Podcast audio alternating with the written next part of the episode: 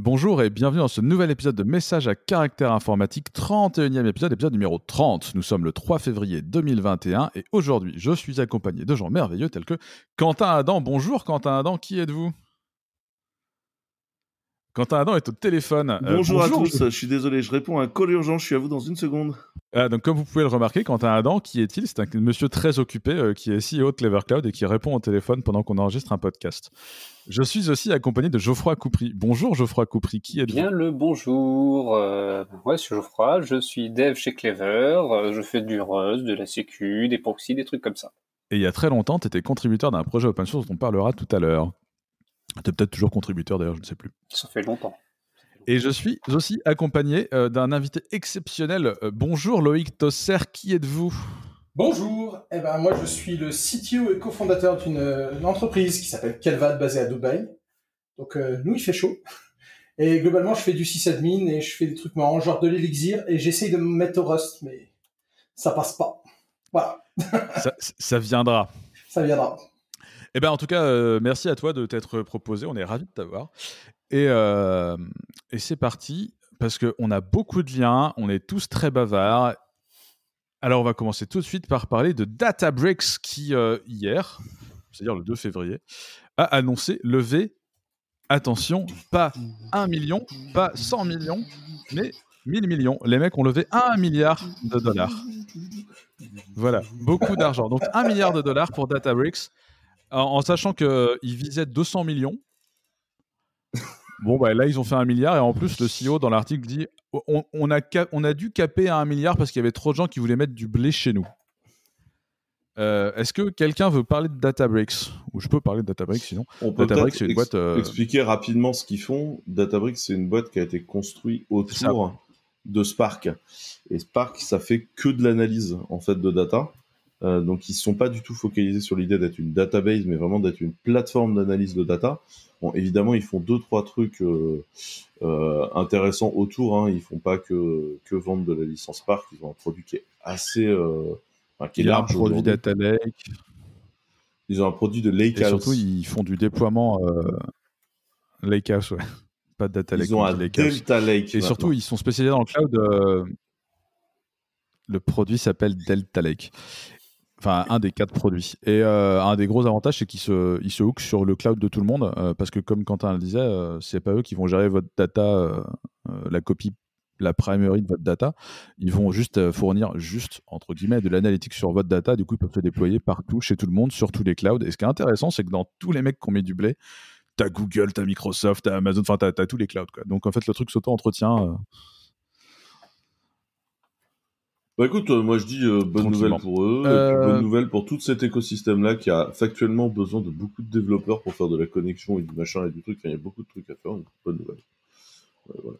Donc toujours est-il que. Alors c'est une série G. Est-ce hein, que le projet va bien? Oui.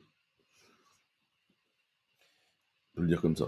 Voilà, c'était une série G, ils sont, euh, ils sont plusieurs. Euh, le, le, mec dit euh, Vous n'avez pas peur que l'évaluation soit trop forte à x65 Et le mec dit Bon, de toute façon, c'est pas comme si notre business case allait disparaître, voire même il va faire que grossir.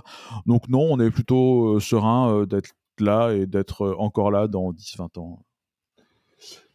juste un truc, j'ai l'impression qu'ils ont quand même moins d'ARR que nos amis d'Elastic quand même. C'est gratos. Alors, je sais pas si c'était pour me fournir une, euh, une transition magnifique sur le lien. transition, Mais complètement. Je Avec quelle surprise Le mec bleu, la transition. Ça, ça tire à balles réelles, là. Ouais, un peu. Euh, nouvelle licence euh, pour Elastic, on en a parlé, je sais plus si c'est la semaine dernière ou il y a 15 jours. Il y a 15 jours, je crois. Euh, ça avait fait beaucoup de bruit. les gens avaient dit Ah là, vous êtes des méchants, vous n'êtes pas open source, c'est pas bien ce que vous faites. Et ouais, factuellement, les mecs ont jamais dit que c'était open source, au sens toutes les libertés que. Ça a toujours de, été open source. De la façon de voir l'open source la façon dont les gens voient l'open source, c'est une discussion que j'ai avec Stéphane veux, je, vous filerai le lien après. La définition de l'open source, finalement, est, très liée et commune à free software, pas forcément libre, euh, mais euh, assez proche de ça, à ne pas confondre, et c'est un anglicisme qu'on a tendance à faire assez facilement euh, en tant que français, avec source available, qui est vraiment, vous avez tous accès aux sources et vous pouvez regarder, mais vous pouvez faire ce que vous voulez avec.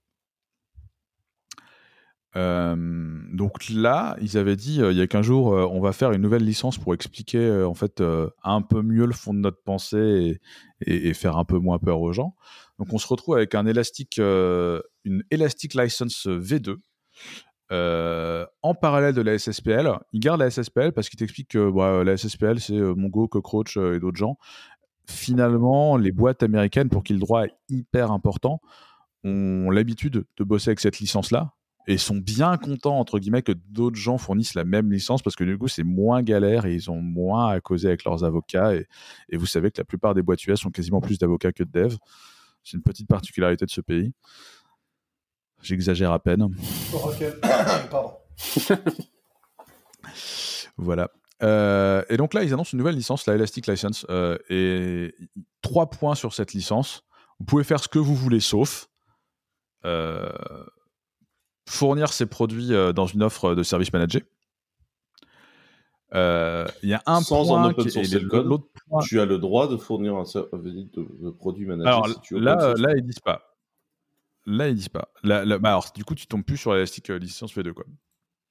Circumvent the license key functionality to remove or obscure features provided protected by license keys. Et ce point-là, il est assez chelou de mon point de vue, parce que ça peut vouloir dire beaucoup de choses. Et ensuite, il y a euh, remove ou obscure euh, any licensing, copyright ou user notice. Donc, t'as pas le droit de changer la licence, en gros.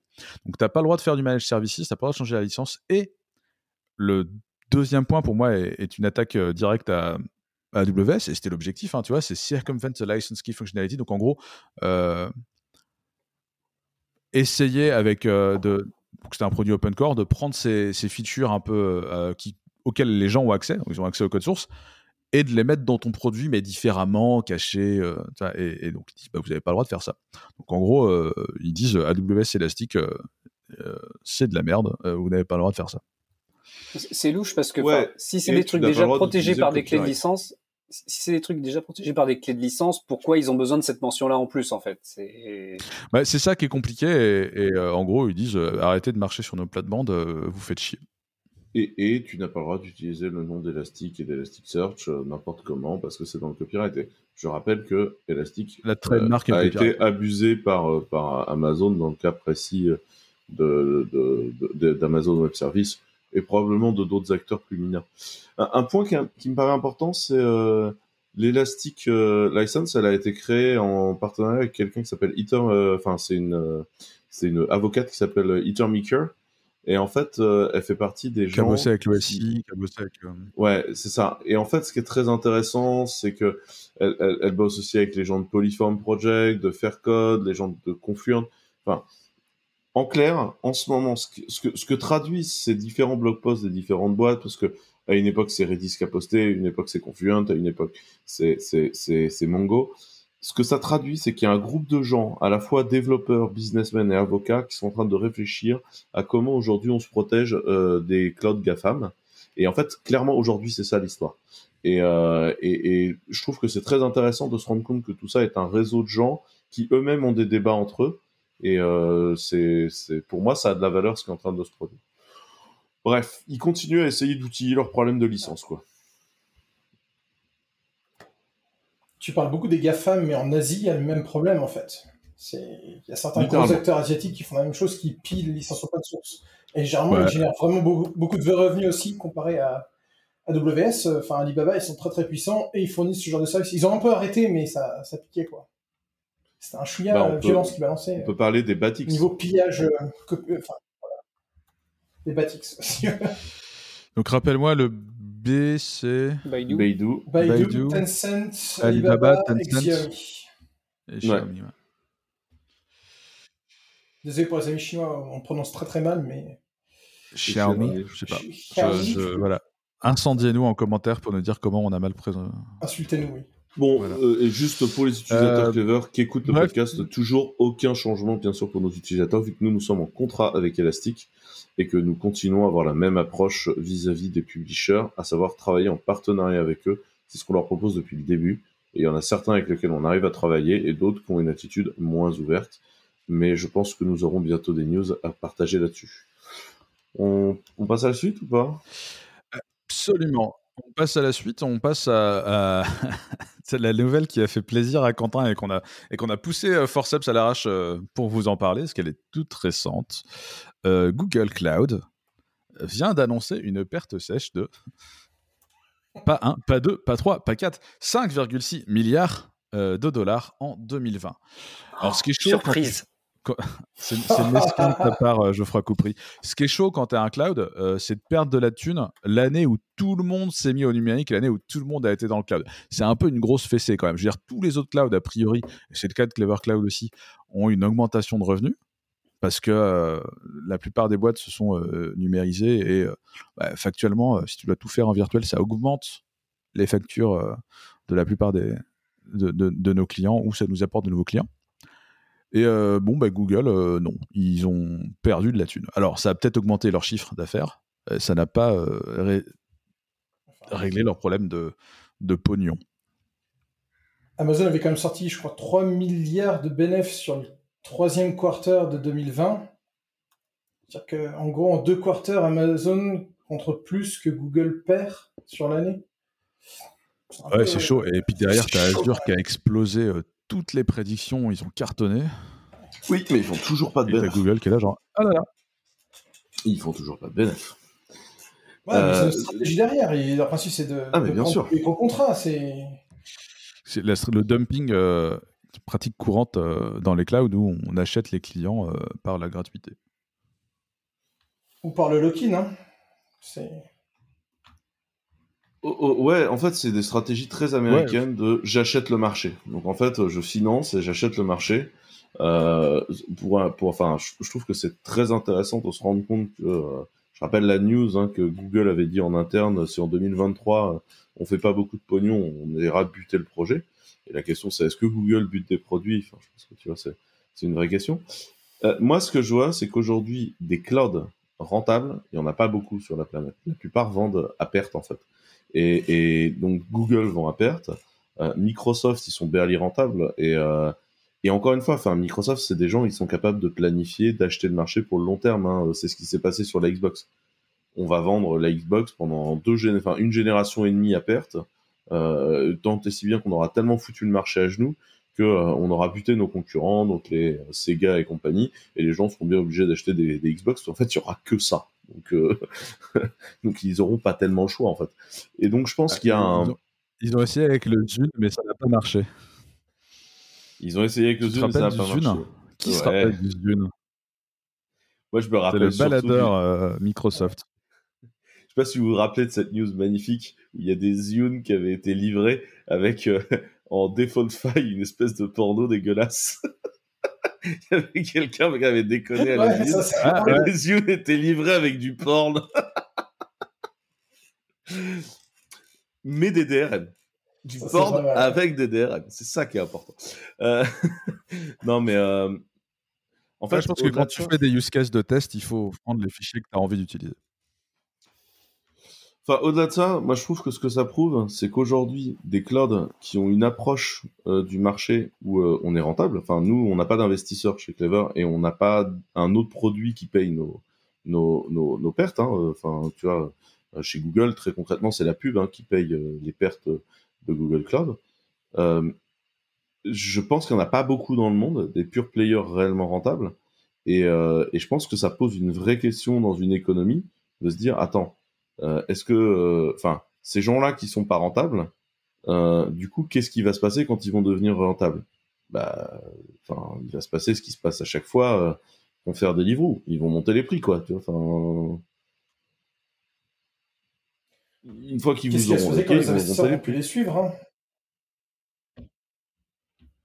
Ou quand le board aura changé de Alors, les investisseurs vont plus les suivre les investisseurs, tu as un côté Ponzi scheme euh, et self-fulfilling prophecy où tu vois, les gens vont, sont amenés à continuer à mettre du blé parce que tu comprends, euh, il faut que ça marche, il y a trop d'enjeux, il y a trop de gens qui ont déjà mis des, billets là-dedans. Ouais, mais ça, c'est vrai. j'y crois pas vraiment, quoi. Hein, c'est. et c'est encore moins vrai, en fait, je suis d'accord avec toi, euh, Loïc, c'est encore moins vrai dans une grosse boîte. C'est-à-dire que ce que tu dis, Laurent, est vrai pour des boîtes qui sont encore en private capital. Mais une boîte comme Google, c'est une boîte qui est publique, avec un board qui est élu par les investisseurs et donc qui aura des réactions de plus en plus conservatrices par essence. Et donc ce qu'il faut voir, c'est que dans une boîte comme Google, ce qui est important, c'est la politique interne des, euh, je sais plus, ils sont 300 VP maintenant dans la boutique. Et donc la question, c'est euh, est-ce que euh, Thomas Kurdan Kurian va réussir à tenir la boutique face aux autres? Et quelle est la guerre de VP en interne de la boutique? Je pense pas que du jour au lendemain, si on annonce euh, que euh, Gmail c'est terminé et qu'il n'y a plus de pognon, il n'y aura pas de bailout de Gmail. Tu vois, genre, euh, du jour au lendemain, tu débranches Gmail, qu'est-ce qui se passe? Mais Gmail, c'est rentable. Il y a la moitié des gens qui ont plus d'adresse mail? Non, mais Gmail, c'est rentable. Enfin, oui, je veux dire. là, ils s'en seraient pas au premier, au premier service rentable qui canne aussi. Hein, C'est vrai. Peut-être pas assez de Gmail... pour, le... pour ce qu'il veut. Hein. Gmail Google Reader. Oui, mais Gmail vit sur le truc qui rapporte 95% de la thune de Google, qui est la pub. En fait, c'est l'histoire d'une boîte qui est donc, monoproduit, Google. Et qu'à chaque fois qu'ils essayent de spin-offer un produit, ah bah le machin fait rien, ah bah du coup on kill. Et en fait, l'histoire c'est, quand t'as 95% de tes revenus qui viennent d'un truc qui génère énormément de pognon, si t'es pas capable de tenir la durée sur des produits qui, oui, vont mettre 15 ans à te rejoindre, c'est évident, bah tu galères. Et c'est là où Apple, par exemple, est brillantissime. Parce que Apple, c'est des gens, ils te créent un business sur le téléphone. Euh, à l'époque où bah, le téléphone bah, gagne rien, en fait, les premières ventes d'iPhone gagnent rien face à leurs ventes d'ordinateurs, ce qui est normal. Les mecs sont posés depuis 25 ans sur les, sur les ventes d'ordinateurs, donc c'est logique qu'ils gagnent de l'argent. Puis ils décident d'aller vendre de la musique, puis ils décident de... Et en fait, à chaque fois, ils font grossir massivement des business et des verticales. Et tu vois, aujourd'hui, le pognon qui est gagné par la marketplace, sincèrement, je pense que ça faisait marrer tout le monde au bord d'Apple, les chiffres de la marketplace en iPhone 1. Parce qu'évidemment que ça faisait marrer tout le monde, ça gagnait pas un copec, les mecs étaient les plus grands vendeurs de musique du monde. Mais tu vois, aujourd'hui, je pense qu'il y a vraiment quelqu'un qui a envie de se fendre la gueule quand il regarde les chiffres de la marketplace d'Apple. Ça te fait, ok, les mecs sont quand même devenus les plus gros vendeurs de software du monde en moins d'une décennie. Enfin. C'est, je trouve ça, Non, revendeur plutôt. Enfin, Ouais, bah, du coup, enfin, tu vois, ouais, plus grosse marketplace euh, et donc plus gros effet réseau euh, parce que du coup, quand tu quand es publié sur un réseau comme ça, tu es content et tu as une forme de gravité qui se crée autour de ce truc-là. Tu as un effet réseau de ma boule et c'est le même problème avec Deliveroo, c'est le même problème avec tous ces trucs-là qui offrent cet effet réseau. C'est-à-dire qu'on t'offre une plateforme pour vendre ton soft et plus il y a de gens dessus, plus il y a de soft dessus, plus il y a de gens dessus, plus il y a de soft dessus et plus tu as une pression pour y aller et plus ils peuvent se dire bah écoute, chouchou, c'est 30%, sinon tu dégages. Bisous épique. Ouais, voilà, c'est ça. Ou DHH aussi sur Twitter qui avait fait un. qui avait balancé ça, mais c'est. Voilà. il, a, toujours besoin d'un scandale quand il lance un produit, hein. c'est important. Hey. Ouais, voilà, dans le hein. scandale, c'est quand même euh, la position complètement monopolistique. Si tu veux vendre un software sur Apple, tu es obligé de passer par Apple. Mais ça, tout le monde était au courant avant. Ouais, mais tu vois, il y a quand même des lois anti-monopole en fait qui existent, tu vois. Et en fait, si tu veux, toute la, vision, c'est Apple te dit oui, mais nous, on n'est pas monopolistique sur la vente de logiciels sur smartphone. Et tu fais oui, mais la vente de logiciels sur smartphone iOS, c'est quand même vachement tout seul, quand même. Oui, mais c'est pas le marché. Et t'es là, c'est sur un. Ok, on va peut-être reprendre l'interprétation du marché. Enfin, tu vois, pour moi, c'est compliqué comme histoire. Et puis il y a de plus en plus de contraintes sur Apple aussi. Maintenant, si tu as du euh, Facebook login, Google login, il faut absolument que tu mettes un Apple login c'est quand même un peu une manière, je trouve, assez. Euh, enfin, Windows s'est quand même fait. Enfin, Microsoft s'est fait condamner pour moins que ça pour, euh, pour Internet Explorer à l'époque pour l'Europe, quoi. Donc. Euh. Est-ce que c'était moins que ça? Bah, sérieusement, pousser comme ça une solution maison que globalement est même pas si top que ça, je trouve c'est un peu, c'est un peu limite comme. Ouais, ouais, enfin, c'est, des, euh, des bullies, quoi, tu vois. Ouais, c'est ça. On, peut le faire, donc on vous l'impose. Euh, et à la limite, ça, c'est un truc technique. Euh, ils ont imposé des trucs moins techniques qui tenaient plus de la ligne éditoriale que du technique. genre, oh là là, vos dessins pour adultes, là, ou alors vos dessins d'anarcho communistes, islamo-gauchistes, tout ça, ou vos dessins de nazis par ailleurs, parce que ça arrive aussi, ben non, cassez-vous et ça pose la, question de quelle est la légitimité d'un marché, euh, d'une marketplace à faire ces choix-là.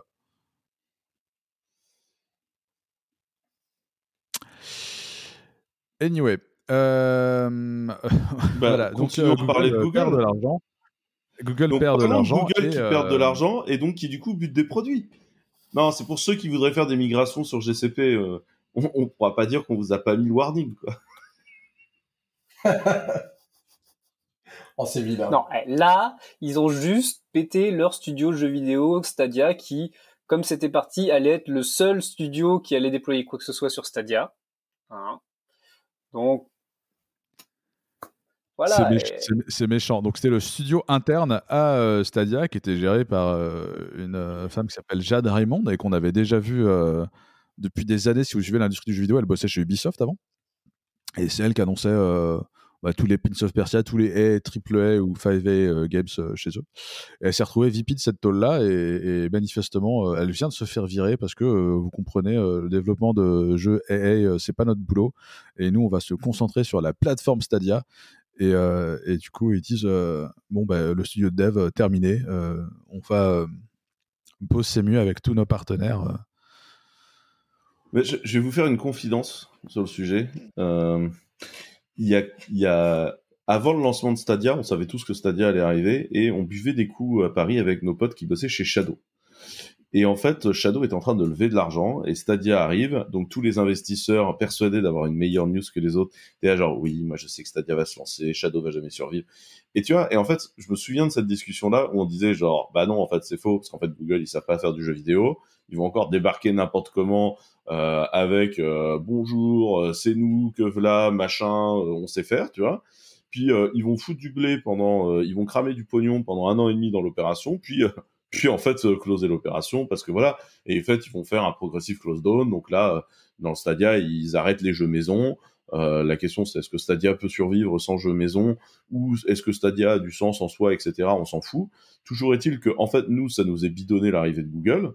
Ça faisait moins bidonner les mecs de Shadow qui savaient qu'en fait Google allait se planter, parce qu'en fait c'était écrit que Google allait se planter, parce qu'en fait ils ont aucune idée de comment débarquer dans le milieu du jeu vidéo, et qu'en fait ils ont fait ça, mais comme des thugs, en étant persuadés qu'ils savaient faire, alors que, enfin, sans déconner, tu les voyais arriver à 10 000 bornes pour aller s'éclater. Le seul truc, c'est que ça les empêchait de lever, et euh, que ça, a rendu leurs conditions de lever dégueulasses, parce que tous les investisseurs étaient là, ah, il y a quand même Google qui débarque dans ton marché.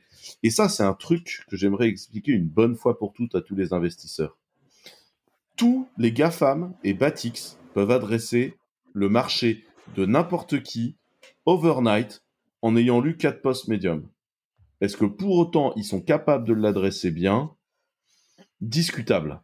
Parce qu'en fait, tu prends ces boîtes-là, elles sont, elles sont très très grosses sur un produit.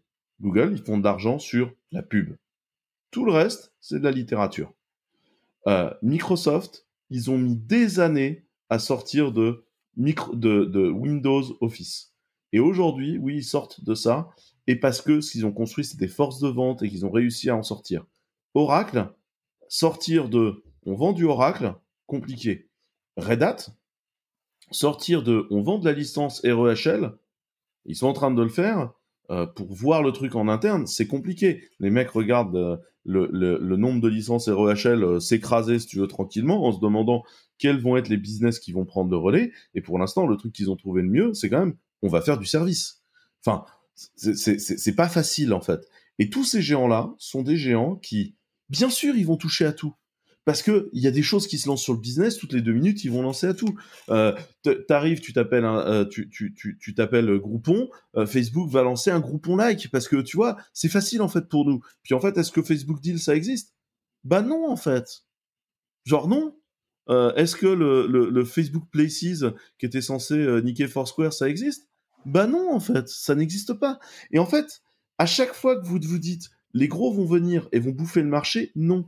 Parce qu'en fait, leur plus gros handicap interne, c'est qu'ils font tellement de trucs, tellement de pognon sur le truc qui leur rapporte le maximum de thunes, que jamais ce produit-là sera prioritaire et va donc toujours aller s'écraser sur la politique interne de ces produits-là. Donc ne bloquez pas les petits innovateurs qui connaissent parfaitement leur marché parce que soi-disant un gros va débarquer et faire le marché. Les gros qui débarquent et qui font le marché, c'est quand ils achètent le meilleur dans le coin. Facebook achète Instagram, là ils défoncent tout. Il y a, enfin effectivement c'est ça.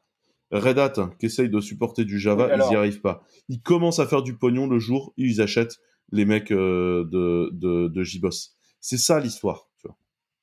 On, a vu, on a vu quand même quand Google a racheté Nest.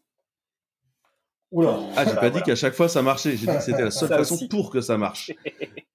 Par contre, des fois, ils t'éclatent la boîte qu'ils ont achetée, quoi. Moi, j'ai un autre message à passer, comme Quentin a fait, c'est arrêtons d'idolâtrer Google, Amazon, Twitter, Microsoft, toutes ces boîtes-là. Parce qu'en fait, enfin, on prend GCP, on prend Stadia, on prend la plupart des projets qui sortent de ces boîtes-là. Ce serait pas ces boîtes-là qui les feraient, on n'en entendrait pas parler, en fait. Et qu'à la fin, ce qui compte, c'est le produit et le résultat. Et que, enfin, je suis désolé, Stadia, pour ceux qui ont testé, pour ceux qui ont testé Shadow, enfin, voilà, à un moment, faut, faut, remettre un peu les pendules à l'heure et se dire, bon, bah, principe, c'est le service, est-ce qu'il est bon, est-ce qu'il est pas bon? C'est pas parce que GCP, il y a Google dedans que ça va bien marcher et que c'est efficace et que ça, et qu'ils vont pas tripler ou quadrupler les prix d'ici deux ans, quoi. À un moment, euh, faut être réaliste aussi, quoi. Right, c'était euh, la minute euh, économie tech. voilà. Nous allons repasser sur. bon, on va rester sur l'économie et la tech pendant encore un petit moment, mais je vous propose d'avancer. Geoffroy, tu veux parler de Loon rapidement? C'est un. Ouais, parce que ça, c'est encore un truc. C'est encore un truc qui a été tué alors, par Alphabet, donc si, enfin, Alphabet, Google, même même problème. Hein. Et Loon, c'était le, fournisseur d'accès euh, Internet euh, par des, ballons stratosphériques. C'était vraiment cool comme idée, c'était tellement mignon. Et, c'était le, truc d'avenir qui allait régler l'accès Internet partout dans le monde. Et bon, bah, comme d'hab, ça y est, ça aussi, c'est fini. Ah, après, ils ont donné le bet. En... Non, c'est pas ça le truc. En vrai, ils, ont galéré à réussir à faire. Ils n'arrivent pas à piloter les ballons stratosphériques. C'est-à-dire qu'en fait, euh, l'idée était de dire, t'envoies plein de ballons stratosphériques, puis ça va s'auto-gérer, tu vois. Bon, en fait, ça s'auto-gère pas. Tes ballons, ils vont jamais là où tu veux, t'as pas Internet là où tu veux. Et pour moi, ces mecs-là, ils sont, ils sont outsmartés par euh, Elon Musk, bah euh, qui arrive avec son connecteur, avec tous ses petits satellites. Avec son satellite, ouais, exactement. Starlink, c'est ça? Starlink, Starlink ouais. Euh, le, mec va se lancer un opérateur télécom planétaire out of nowhere. Surtout que je sais pas si vous voyez le business model de Starlink, mais c'est quand même génial. En fait, Starlink, c'est des tout petits satellites, donc ils pèsent pas lourd. Et globalement, aujourd'hui, euh, bah, SpaceX a globalement pris la majo euh, des lancements parce qu'ils en font tout le temps et ils sont pas chers. Et en fait, l'histoire, c'est que bah, ils vendent le lancement à quelqu'un pour coller un satellite, ou ils le vendent à deux pour coller deux satellites, puis il reste de la place, ils collent quelques Starlink dans le tas, et en fait, ils sont en train de lancer en fait euh, des chiers de satellites pour faire Starlink, pour gratos en fait. C'est les autres qui payent. Moi, ça me fait beaucoup penser à ce qui s'est passé à l'époque de Completel en France. Euh, Completel, c'était en fait c'était les gens qui avaient le matos et qui qui faisait pour France Télécom le passage euh, des fibres et du, câblage en fait pour France Télécom. Et en fait, ils se sont dit, bah en fait, à chaque fois qu'on ouvre un fourreau pour France Télécom et qu'on passe un câble, ce qu'on va faire, c'est qu'on va s'en coller un à nous. Je sais pas pour le coup de la fibre optique en fait au Met, euh, on s'en colle un à nous. Et en fait, du coup, France Télécom a intégralement payé pour faire passer tout le réseau de Complétel qui est venu bouffer dans leur gamelle. Et en fait, c'est exactement ça qui se passe dans le cas de Starlink. Tous les mecs qui envoient des satellites payent pour que Elon Musk ait un opérateur mondial satellitaire. C'est quand même magnifique. Les mecs lancent un réseau de satellites le plus complet du monde pour gratos. Alors, à quel moment on va faire de l'edge dans l'espace? C'est la prochaine question. À quel moment tu vas déployer du code Rust sur les satellites pour faire des functions as a service comme Cloudflare? Ça, je crois que j'avais vu un CubeSat qui faisait tourner du Rust à un moment. Genre, c'est pas hyper hyper loin, mais l'edge dans le satellite, je sais pas si j'y crois tant que ça là tout de suite. La question, la, connexion satellite, que quand as satellite... Le, non, je t'en prie, j'ai. Le, le, problème de la connexion satellite, c'est gros, grosse, grosse bande passante, mais alors la latence que tu te prends là-dedans, ah, mais attends, c'est quand tu fais les retours, imaginons que tu as un data center dans l'espace, SpaceX d'ici. Et t'as la latence, transmission dans le vide, c'est bon, c'est parti. Hein. C'est nickel. Hein. La question, c'est est-ce que si un satellite retombe sur Terre, c'est qu'on a déployé du code météore dessus? Non, ça c'est Kubernetes. Ah, pardon. bien, bien, bien. Donc, ouais, euh, euh... aussi, mais que je tape comme Kubernetes quand même. C'est pas possible sinon. Je vous propose de passer au lien suivant. Euh, on reste euh, dans le monde de Google euh, qui prend des décisions et dans le monde des marketplaces dont on a parlé tout à l'heure. là, c'est pas l'Apple Store, c'est le Play Store. Et, et Loïc nous a mis un lien où Element, qui est donc le, nouveau nom commercial de Riot, messagerie instantanée basée sur le protocole Matrix, dont on a parlé plusieurs fois déjà dans plusieurs podcasts. Et eh ben Element, du jour au lendemain, ils sont fait test du Play Store. Bah, c'est ça en fait. En gros, un jour, pouf, tu tapes sur le Play Store, personne pour répondre. Sans préavis. Voilà, sans préavis, sans rien. Element qui sont comme ça, bon, on sait pas. non, bah voilà, on est dehors. Alors, ils ont quand même une version sur F-Droid qui est un, un store, enfin, un store. marketplace alternative. alternative, voilà, c'est ça. Euh, mais enfin, c'est quand même assez flippant de se dire que parce que tu t'es connecté sur un réseau qui avait, alors, à la fin, il y a un VP de Google qui les a appelés, qui leur dit c'est parce qu'il y avait du contenu haineux. Très bien, ok, mais enfin, le contenu haineux, il n'est pas sur l'app, il est sur le réseau décentralisé, ou plus ou moins décentralisé, qui s'appelle Matrix, enfin, réseau fédération. Donc à la fin, tu un client qui se fait toper parce que sur le réseau, il y a des trucs. Donc, à quel moment on va se faire ban des apps IRC, pour ceux qui utilisent encore IRC Voilà ou à quel moment il y a des trucs comme ça. Enfin, c'est un monopole et c'est un gros problème, c'est que ça coupe les outils de communication sans aucune raison et sans même. Enfin, c'est quand même des bourrins Google, quoi. C'est, enfin, tu coupes pas une app comme ça sans vérifier qui sont ces mecs et qu'est-ce qu'ils font, quoi. Et enfin, voilà. finalement, ils ont réinstauré, tout est bon, mais ça pose des questions sur, encore une fois, la question de euh, bah, les, Play Store, les Apple Store. Est-ce que c'est pas un gros problème pour notre et puis une, question de culture aussi. Hein. C'est la, question de culture de comment est-ce que tu, tu, traites et tu gères tes clients.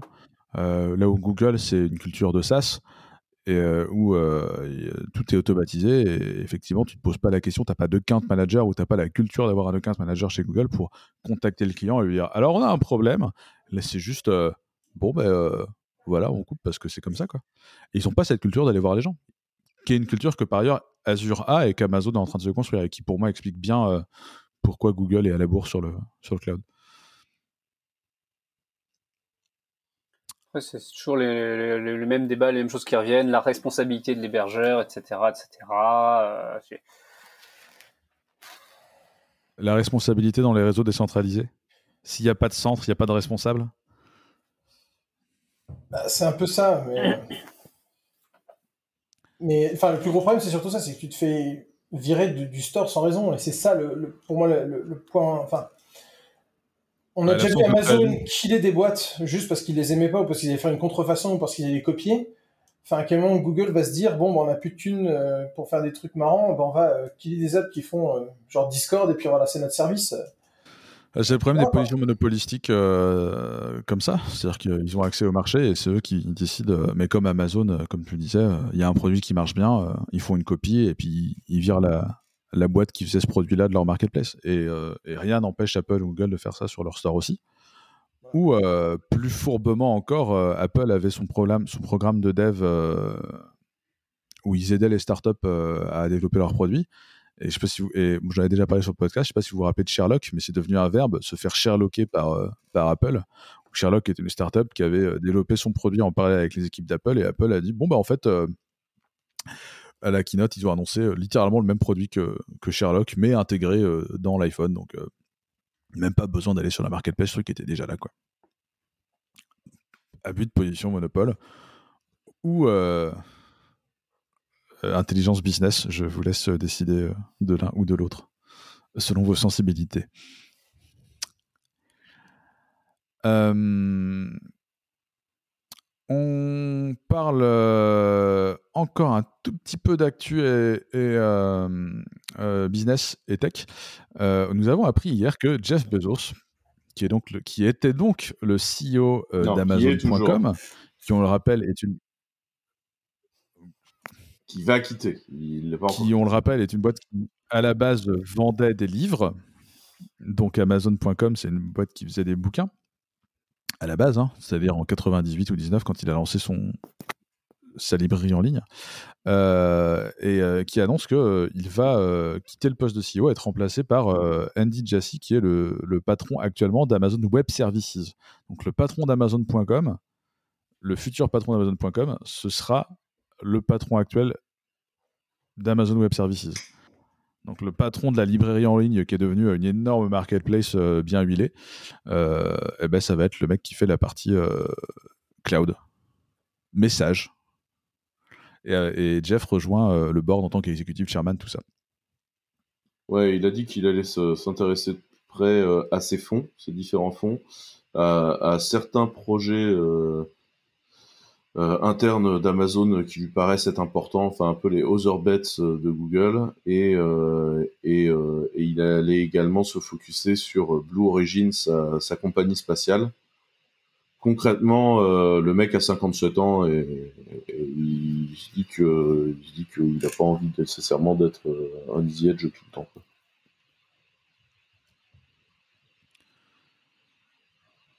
À voir euh, comment ça se passe en pratique et surtout à voir euh, l'information importante, c'est euh, qu'est-ce que le mec d'Amazon Web Services vient foutre à la tête de toute la boutique. Quoi. Du pognon.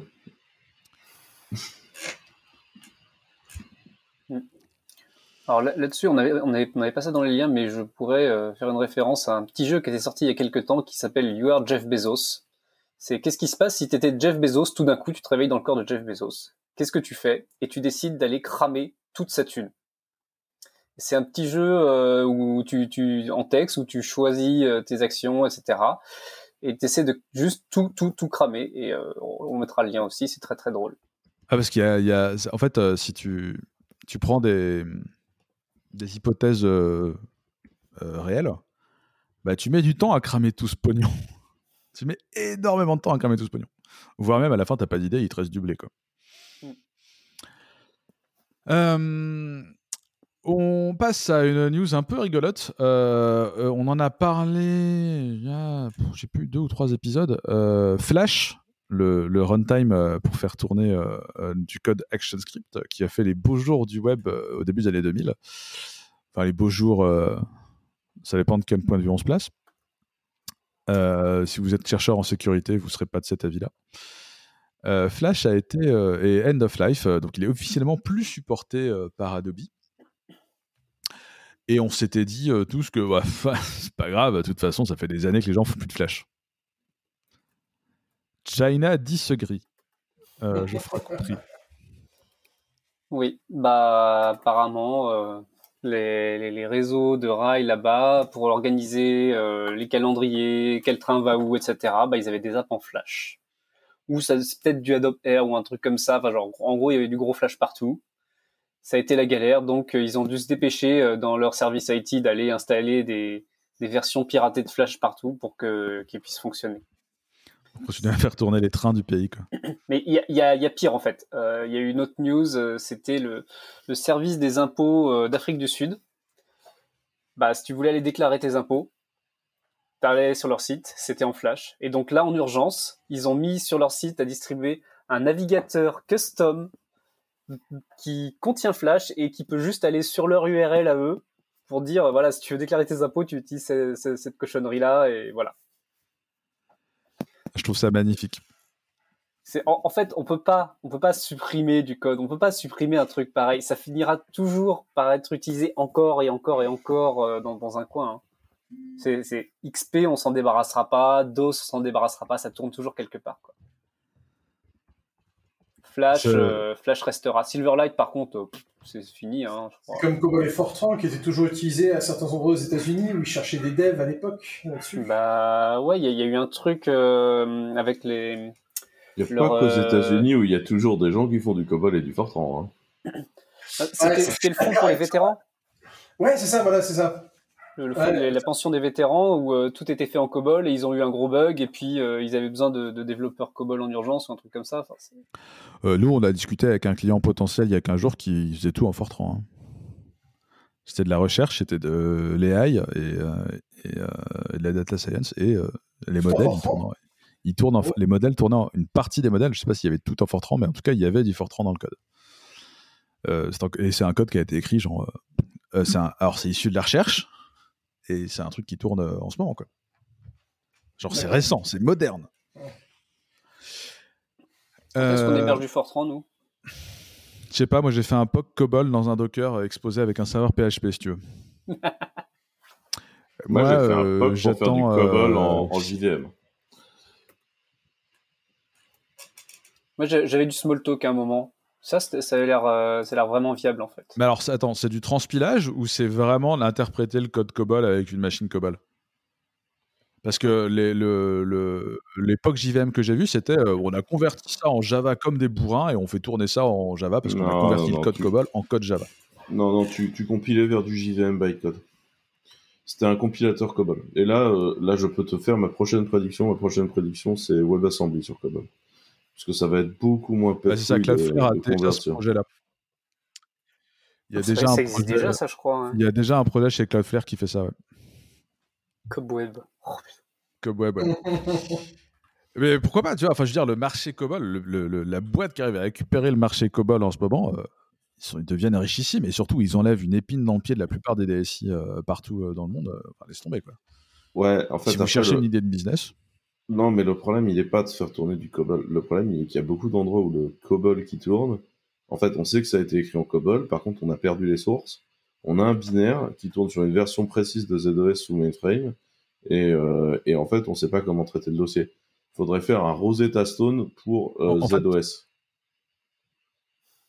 Ouais, mais alors quelle version de ZOS que tu sais le, Un des problèmes principaux de COBOL qu'on a, c'est que la plupart des plateformes COBOL avaient plein d'extensions euh, euh, différentes.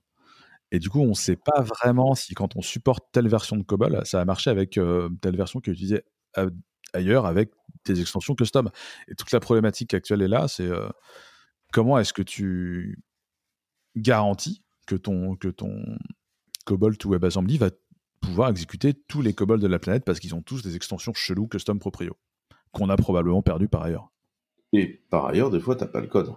encore une fois, ça paraît con. Et t'as hein, pas le code, t'as pas la doc, t'as pas les gens. Enfin, euh, d'un point de vue métier, tu n'as plus les règles métier qui te permettent de réécrire ça autrement. Et c'est en général pour ça qu'ils les gardent d'ailleurs. Et il faut pas oublier qu'il y a euh, certains fois, le soft, en fait, euh, imaginez que vous êtes un truc d'assurance vie, vous avez signé euh, peut-être 120 contrats à un moment sur un contrat, et en fait, le code COBOL qui tourne, c'est le contrat. Et en fait, vous avez paumé le code, et en fait, le truc, c'est que le contrat d'assurance vie court sur 30 ans, et donc en fait, bah, tu fais juste une rapide prière pour que bah, le truc reste up. Parce qu'en fait, personne n'a envie d'aller se poser la question de comment le, contrat d'assurance vie est exécuté. En fait, sinon, il faut reprendre le contrat. Les gens qui ont signé le contrat sont plus là. Enfin, en faire quoi. Alors la vraie question, c'est euh, pourra-t-on un jour faire tourner du code COBOL euh, dans une fonction Excel? Geoffroy Couvry. Sans transition. Oui, et ben donc euh, Excel était déjà une plateforme qui était Turing complete, et ben maintenant elle est encore plus, on peut faire des fonctions. Donc, euh, bah, c'est ça, ça, devient une plateforme plus générale pour faire du code. Euh, ils ont dit, euh, voilà, on peut déjà faire à peu près tout ce qu'on veut dans Excel. Bah, là, maintenant, on peut définir des fonctions custom qu'on peut appeler comme toutes les fonctions déjà fournies par Excel. Moi, je trouve ça cool parce que ça veut dire que euh, des, des, boîtes pourront en interne euh, définir ça, c'est la fonction qui fait tel tel bout de code, qui tel, calcul dont on a besoin pour, je sais pas, notre compta ou autre ça, rend le truc euh, bah, encore plus sympa à utiliser. Moi, ça m'angoisse parce que tu as plein d'applications métiers, entre guillemets, qui sont globalement des feuilles Excel ultra customisées, qui se baladent euh, dans des versions cheloues dans les boîtes mail des gens. Tu vois et, euh, et, ça, ça va pas arranger les choses du tout. Alors, moi, ça me stresse pas du tout. Parce que moi, je, je, je, vois les gens se, se palucher avec leurs histoires de no-code, etc. Ça fait des dizaines d'années que des boîtes entières sont gérées ou du logiciel à base d'Excel, d'Access, etc. ou des gens qui ne sont pas des développeurs écrivent factuellement du code, en fait, et gèrent du logiciel sans qu'on ait besoin d'un développeur qui vient mettre ses grosses pattes euh, dedans. Et je trouve ça, moi, je trouve ça génial, en fait. Ah, mais toutes ces boîtes adorent ça. C'est ce qui fait le succès d'Airtable, c'est ce qui fait le succès de Notion et toutes ces boîtes-là. Et, c'est. Euh, non, ce qui fait le succès d'Excel. Le code que tu as depuis 15 ans, 20 ans. Ouais, Airtable, on peut, on peut en discuter, mais. Euh, c'est euh, ça le sujet. Mais toi, en tant que chercheur en sécurité, Geoffroy, ça te, ça te, ça te, ça t'hérisse pas le poil, des trucs comme ça? De. Bah. Euh, non, non, non. Parce Non, non, parce que ça passe pas par le même système que les macros. Le problème principal qu'on a sur les feuilles Excel et autres qui arrivent, c'est hey, active les macros. Puis là, paf, t'as un gros, un gros bout de VB qui s'exécute et qui fait de la, la merde sur ta machine. Là, c'est des fonctions dans Excel. C'est, en vrai, c'est assez propre, hein. comme le reste. Ouais, ouais, c'est bien. Hein. Moi, j'aime bien. C'est assez propre et ça, ça va même permettre de documenter des feuilles qui n'étaient pas documentées avant. Euh, en fait, si tu veux, ah, euh, il y avait des choses avant pour euh, effectuer la formule que tu voulais faire. Il fallait que tu passes par 14 euh, cellules et compagnie et c'était un peu compliqué. Alors que là, ça va documenter des formules de façon propre en fait. c'est vachement mieux. Si tu réfléchis bien, c'est vachement mieux. Nous, nous, quand on faisait encore d'après-ça avec Géal, on a déjà expliqué à des clients, votre process là, comme ça, quand on en parle, on comprend pas, mais en fait, de ce qu'on comprend, vous avez une feuille Excel. Envoyez-nous votre feuille Excel, on va juste réimplémenter le calcul de votre feuille Excel dans notre, euh, dans notre logiciel et ça ira très bien. Au passage, on en a débugué certains, confère euh, les fameuses vaches euros, n'est-ce pas, euh, euh Geoffroy compris euh... C'est-à-dire qu'après avoir extrait toutes les, toutes les formules, tous les calculs, je, leur, je leur envoie le, le, truc par mail, je dis vous validez bien, là j'ai un problème, les unités sont pas bonnes parce qu'on arrive à des vaches fois euros à la fin. Vous êtes sûr qu'il n'y a pas un problème? Puis bon, euh, dit si si tout va bien, tout va bien, et six mois plus tard, euh, oui vous avez mal fait le calcul. Bah écoutez, euh, vous l'avez validé votre calcul. Voilà. Mais euh, c'était des... donc on calculait des vaches euros. en fait, factuellement, la lecture de feuilles Excel était plus compliquée. Moi, je trouve que l'idée lambda là, elle est assez propre. C'est pas des macros, c'est comment remplacer des macros et permettre de faire une sorte de librairie de fonctions propres à la boîte dans Excel, lisible par du non développeur. Franchement moi, je trouve que ça montre bien le niveau de résignation des gens. C'est-à-dire qu'à partir du moment où tu offres cette possibilité-là, tu es résigné sur le fait que euh, euh les applications métiers, en fait, euh, c'est trop cher et qu'on va laisser les gens gérer ça dans Excel. Et, et moi, ça me rend triste. Moi aussi, c'est génial parce que ça fait ça de moins euh, à faire faire par des développeurs. Voilà. Hmm. Ouais, le problème, c'est que, généralement, en tant que développeur, tu récupères ça au moment c'est trop tard, quoi. C'est-à-dire qu'ils vont faire ah tourner bah. Excel pendant des années, puis un jour, ah, on atteint les limites, machin. Maintenant, notre feuille Excel, on rentre une valeur ici, on a besoin de 25 minutes pour avoir le résultat. Puis ils disent, mm. bah, fixe. Oui, puis le modèle de base access qui avait été fait par le, petit neveu du, patron, puis en fait, euh, la base access, c'est un utilisateur à la fois, puis au bout d'un moment, tu te rends compte que tu as 20 personnes dessus constamment. Et là, tout d'un coup, bah, euh, tu veux, tu veux faire le truc propre, t'appelles une grosse SS2I qui dit bon, bah, on va vous installer ERP, hein On va tout refaire à base de, à base, de, SAP, et puis c'est parti, quoi. Mais c'est ça, c'est ça le problème en fait, c'est qu'à la fin, ouais, c'est gros. Là, c'est euh, t'appelles Capgemini, t'appelles KPMG, t'appelles Accenture, ils vont dire, hey, on va mettre un SAP Oracle sur un qu'ils ont contrat à ce moment-là, et puis c'est tout quoi. Et moi, je suis plutôt d'accord avec toi, ça me rend triste parce qu'en fait, ça aurait pu être dès le départ quoi. Non, mais... parce que t'avais pas le besoin au départ. Mais non, mais style, je maintiens. Euh, la feuille Excel que tu vas récupérer avec euh, les fonctions Excel seront, sera plus lisible que l'énorme dope que tu aurais récupéré. Ah, mais ce sera plus propre. On, est tous d'accord, ce sera plus propre. Il n'y a pas de débat là-dessus. C'est une meilleure idée que de faire comme c'est fait actuellement. Mais je pense que Enfin, tu vois, c'est comme finalement tout foutre dans le navigateur. Quelque part, c'est une bataille qui a été perdue.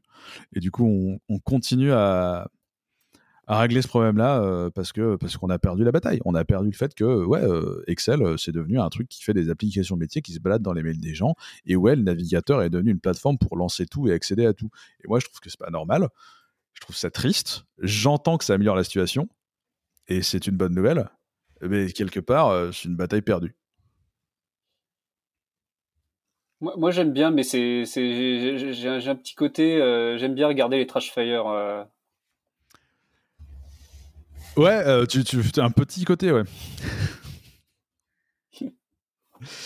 Euh, anyway, on passe au lien suivant sans aucune transition parce que là, franchement, c'est compliqué. Euh, joyeux anniversaire, Geoffroy Coupry et Vidéolan. Ouais, c'est cool de voir un projet qui, qui dure aussi longtemps. Donc, euh, Vidéolan, l'organisation Vidéolan et le projet VLC Media Player qui a 20 ans. Et Vidéoland, ça a commencé. Euh, il est toujours en chantier. Oui, ça a commencé chez, chez Central Paris, où des étudiants euh, ont, fait un petit logiciel de streaming euh, et euh, trouvé ça cool. Et puis à un moment, ils ont négocié avec euh, la direction de l'école pour le mettre open source. Alors ça commençait tout juste, euh, vraiment, enfin, arrivé vraiment en France, l'open source, la GPL, tout ça. Ils ont fait ça et ça, ça a explosé. Ça a été un projet énorme. Moi, j'avais rejoint le projet en 2008 par un Google Summer of Code. Euh, d'ailleurs, j'apparais sur une des photos euh, qu'ils mettent dans, dans, le thread. Putain, on était jeunes, c'est terrible.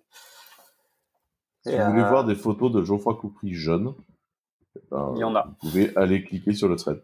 Et vous remarquerez d'ailleurs qu'il n'a pas tant bougé que ça en vrai. Hein. J'étais plutôt, plutôt épargné par les années. J'ai toujours pas de barbe. Hein, c'est un jour quand je serai adulte. Mais bon, et donc ouais, bah VLC, ça a continué. C'est c'est un projet, euh, c'est sur toutes les plateformes, ça ça gère tous les codecs. Euh, c'est c'est c'est ce qui ce que je trouve génial, c'est que c'est resté sur sur cet aspect de j'ai un fichier vidéo quelconque, je prends, je drag and drop dans VLC, ça va marcher. Ça marche. Et, c'est tout. À, à, Jean-Baptiste Kempf qui a, qui a tenu euh, sur toutes les tentatives de monétisation pétées d'autres boîtes, les gens qui ont essayé de de fourguer des VLC avec des spyware dedans. Enfin, euh, la, grâce à euh, Monsieur Kempf, euh, Videolan a tenu en tant que projet communautaire open source pour de vrai. non, franchement, respect quoi.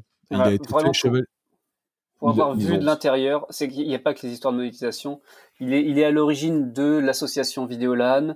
C'est lui qui a fédéré tout le monde, qui, qui s'est arrangé pour que les gens euh, bossent entre eux, savoir qu'il y a pas mal de très très fortes personnalités dans ce projet-là euh, des, aussi des intérêts qui sont différents selon que ça bosse dans différentes boîtes. C'est lui qui a monté euh, la, la, boîte Video Labs qui fait de la presta autour de, de VLC et paie du développement d'un certain nombre de features. Et FFmpeg aussi, ouais. Il, il, a factuellement, il a tenu à bout de bras tout pendant très longtemps. Alors, il y a eu effectivement beaucoup, beaucoup d'autres personnes dans l'association qui, qui s'occupaient de beaucoup de choses. Mais euh, il a été un tel moteur là-dessus, c'est hyper impressionnant et euh, Vraiment, je, suis super content d'avoir vu tout ce qu'il a fait. Et donc, il a été fait chevalier de l'ordre du mérite, je sais plus, chevalier de l'ordre du mérite, je crois? Ouais, ouais, oui, il me semble, C'est quand même un des, un des softs à la portée mondiale euh, la plus ouf, euh, faite par, par des Français. Jean-Baptiste Kempf et Fabrice Bellard, euh, nos, nos, deux ingénieurs français qui font rayonner l'informatique française dans le monde. un autre truc qui rayonne dans le monde, transition toute pourrie pour vous parler de Let's Encrypt, qui est quand même utilisé par quantité de gens, notamment par Clevercloud, qui, on le rappelle, sponsorise Let's Encrypt, parce qu'on s'en sert pour faire tous les réunions automatiques de certif SSL pour les domaines qui sont gérés par nous. Euh, c'est un petit article qui vous explique un peu euh, euh, sur quoi tourne Let's, Encrypt, sur leur, leur nouvelle architecture hardware et software. Et on apprend que c'est du, je sais plus, c'est du bon, c'est du MySQL, c'est du InnoDB. c'est du InnoDB qui tourne sur du gros file system en OpenZFS sous Linux. Et Loïc, tu avais un petit euh, un, sujet de Discord avec Quentin sur euh, vas-y, il euh, n'y a pas que ZFS, c'est pas que sur IllumoS, c'est pas que du Solaris. Il y a des gens qui font du ZFS en prod en vrai sur du Linux. Et on, on en a, j'allais dire, on les a trouvés, c'est mesquin, on en a trouvé. et en, l'occurrence, tout le InnoDB sur les grosses machines de Let's Encrypt. Alors, c'est du AMD Epic, euh, ils ont une quantité, je crois qu'ils sont 6 ou 7 64 cœurs, 128 threads, enfin, c'est 2 Tera de RAM, enfin, c'est des, des, des mécaniques qui sont délirantes, quoi. Ouais. Ça va. Et donc, ils font du ZFS. C'est ça. Comme quoi, ZFS. C'est le genre de bécane que nous on achète, hein, les gars. C'est assez proche des bécanes que nous on achète en vrai. Pas... Enfin, moi, ça me choque pas beaucoup comme bécane. C'est assez proche des bécanes que nous ouais, on achète. Nous, nous, on les vend à la découpe parce que c'est notre métier de faire des VM par-dessus. Eux, c'est leur bécane à eux, tu vois, c'est pas. C'est ça, c'est ils mettent ça pour mettre une DB dessus, quoi. Oui, il faut, qu'on vous parle des, des directory Warpen euh, et des masters de, de, HBase chez nous qui. On les découpe pas toujours, les, machines. Il y, a des softs qui aiment bien la RAM. Hein. mais oui, oui. Il y a des sauces qui tourneraient sur une JVM. Non, mais ça, me fait plaisir de savoir qu'il y a des gens qui décident, euh, qui, après avoir passé autant de temps à se faire chier à porter ZFS, dis, je trouve ça bien, hein, genre, euh, je trouve ça très très bien. Je, pense toujours que ça, te fait chier pour pas grand chose.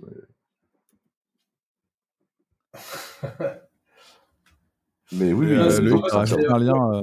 Ouais, un lien aussi sur une vidéo YouTube où en fait, un mec qui expliquait comment il faisait du Beehive sur ZFS sur FreeBSD. Alors c'est quoi Beehive? Alors Beehive, c'est c'est un KVM pour FreeBSD. C'est pas au niveau hein, de KVM, faut être réaliste là-dessus. Mais en fait, euh, le mec euh, sort du futur qui, je pense, pourrait marcher avec un KVM plus BetterFS, soit en passant. Mais bon, après, voilà, c'est FreeBSD, c'est quand même vachement mieux. Ah non, pardon, c'est pas ça. Et, euh, et surtout, ça permet de prouver à Quentin que pas tout le monde euh, qui a du, encore du ZFS sur euh, FreeBSD, parce que FreeBSD, c'est quand même le futur, quoi. C'est, euh, enfin, des fois, alors, tout du moins. Beehive, Beehive, pas, Beehive est un, est un système de virtualisation où, quand il est sorti, globalement, tout le monde s'en est inspiré.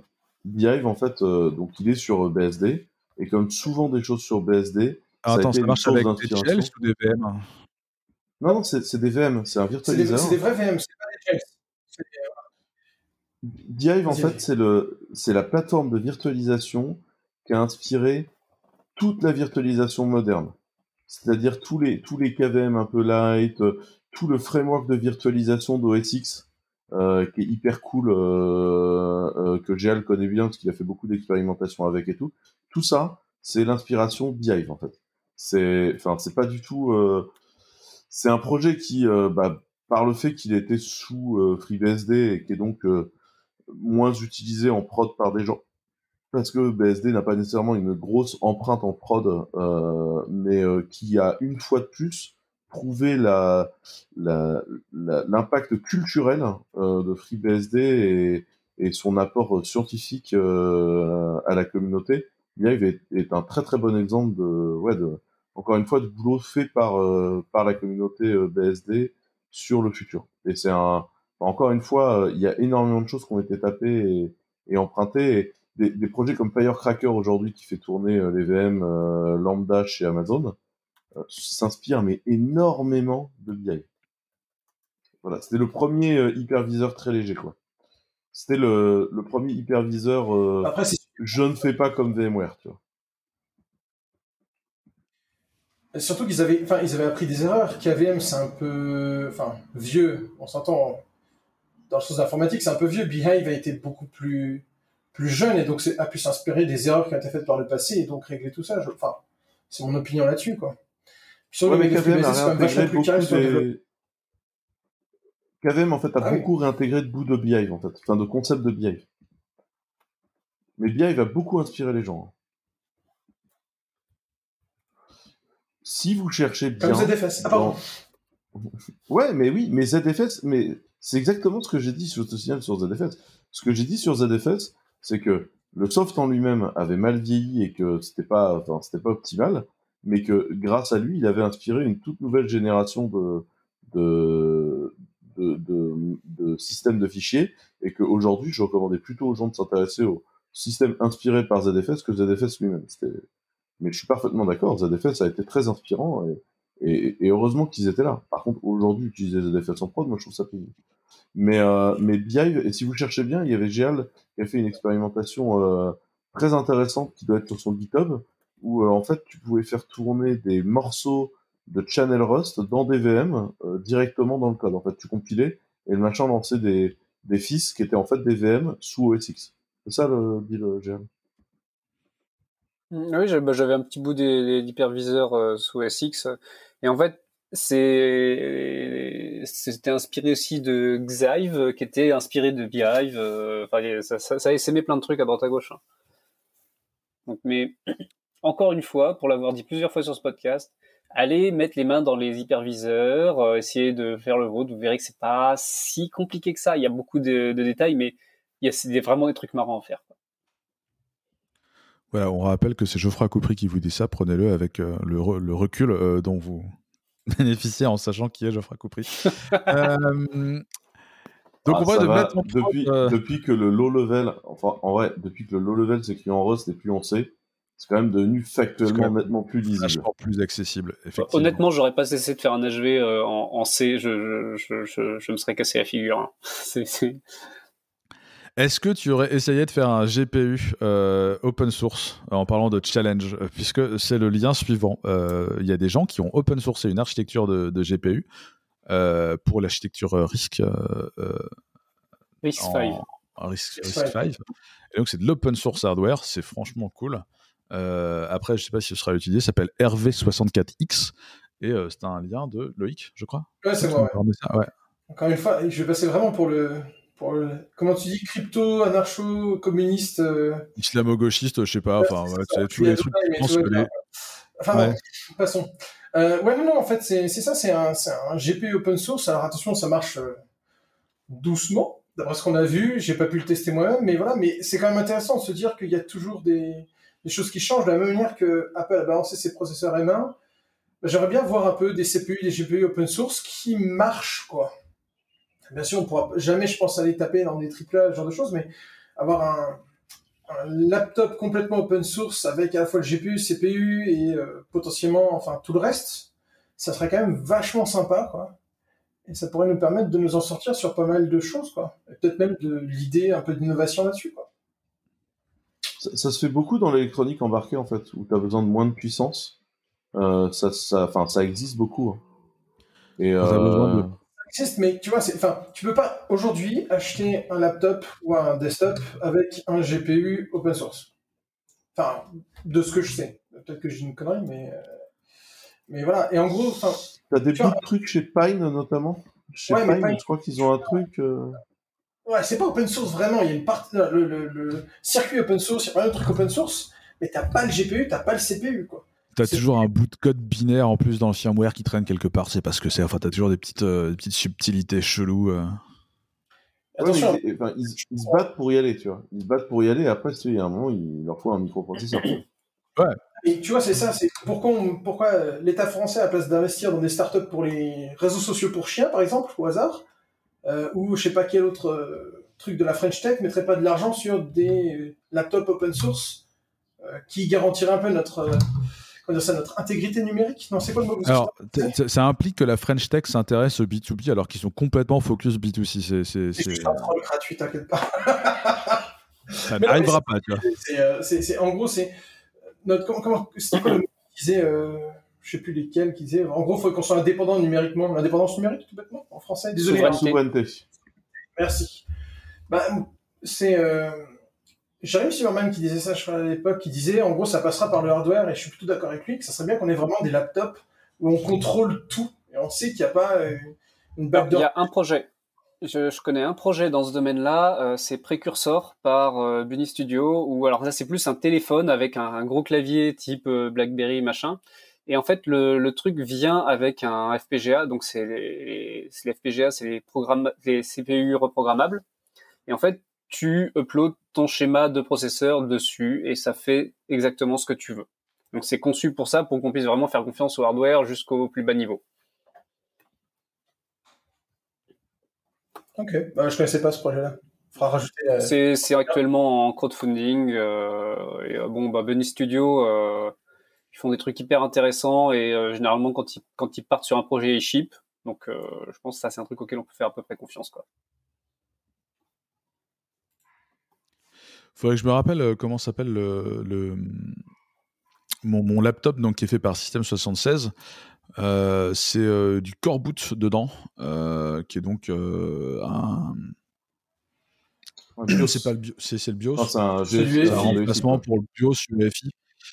Et, et, tout ça, c'est open source, c'est écrit en Rust et, c'est cool. Ah, mais... Il y a du travail dedans, quoi. C'est sûr que. Vas-y. Ah, après, après, si tu veux, enfin, à un moment, euh, euh, tu, tu, posais la question pourquoi l'État français ne euh, subventionne pas ce genre de projet et n'encourage pas ce type de projet. Alors, je peux te répondre. Hein. C'est parce que dès que tu parles technique, on te dit votre approche est trop technique. Donc, si tu veux, mine de rien, c'est quand même aussi des approches où même si tu veux être gentil et, et, et, et optimiste, euh, un laptop de A à Z en open source, c'est pas un projet de deux ans, tu vois. C'est un projet où il faut, faut, être prêt à larguer de l'argent pendant un moment. Et, euh, et aujourd'hui, personne n'a envie de porter euh, cette approche-là politique. Euh, C'est-à-dire que les élections à échelle 5 ans, euh, ça t'empêche de prendre ce genre de décision. Quoi. Et puis, puis, en fait, si tu veux, à la fin, tu vas sortir un. Enfin, les premiers laptops que tu vas sortir, c'est de la daube. C'est de la grosse, grosse daube. C'est pour ça qu'en fait, tous ces projets-là ah bah, vivent dans l'embarqué, parce qu'en fait, tes premiers débouchés sont embarqués. Euh, parce que c'est des trucs où tu as des contraintes de coût, où tu as des contraintes de, de, de, de, consommation, des contraintes de prod. Je, je dirais qu'il y a, ce qui est assez triste, c'est qu'on a tous les gens en France capables de produire ça. Euh, on est même capable de faire la fab sur le territoire. Euh, je, crains que ce soit un problème de compréhension de quels sont les composants d'un PC, pourquoi c'est important de les maîtriser, quelle est la situation ou pas euh, de monopole sur certaines pièces. Euh, tu vois, je, pense que la, la, compréhension de qui produit les barrettes de RAM aujourd'hui et qui produit les cellules, euh, tu vois, il y a plein de vendeurs de disques durs. Personne n'a conscience qu'en fait ces vendeurs de disques durs. C'est un vrai travail d'éducation à faire en fait. Euh, tu, tu, tu, pour suivre un petit peu ce genre de choses, c'est bien que chaque fois qu'il demande un rapport sur le sujet à un député, le député arrive avec une naïveté, euh, tu vois, genre, euh, ok, fan, je m'occupais de ce truc-là, et tu sens un rapport hyper alarmiste sur notre capacité de production déprimante et sur notre, notre non-indépendance sur ces sujets-là. Et à chaque fois qu'un député s'intéresse, une commission, le, le, le rapport est, est, vraiment, ah là là, c'est chaud, parce qu'il y a un manque d'éducation totale sur bah, l'importance de ces sujets-là et ça leur passe au-dessus à des kilomètres. Tu vois, et, et, euh, et, je pense pas que ce soit un problème de volonté. Je pense que juste simplement les gens sont pas au courant ou en tout cas ne réalisent pas l'importance euh, stratégique d'être indépendant sur ces sujets-là. Ouais. Parce que faut quand même savoir que les Chinois ils ont ils ont sorti leur premier processeur x86 quoi. Ouais. Qui est pas Intel pas AMD. Donc ils, eux ils commencent à être indépendants. Euh, pour l'instant, je suis avec toi Quentin, c'est c'est de la dope. Hein. Ça. C'est Linus Tech Tips, je crois qu'il avait fait un, un, test là-dessus, il disait ouais ça avance pas et tout, ouais mais enfin puis c'est cher, ouais, enfin c'est la première version quoi. Exactement. Il y a six mois ou un an qu'ils ont fait ça, donc là.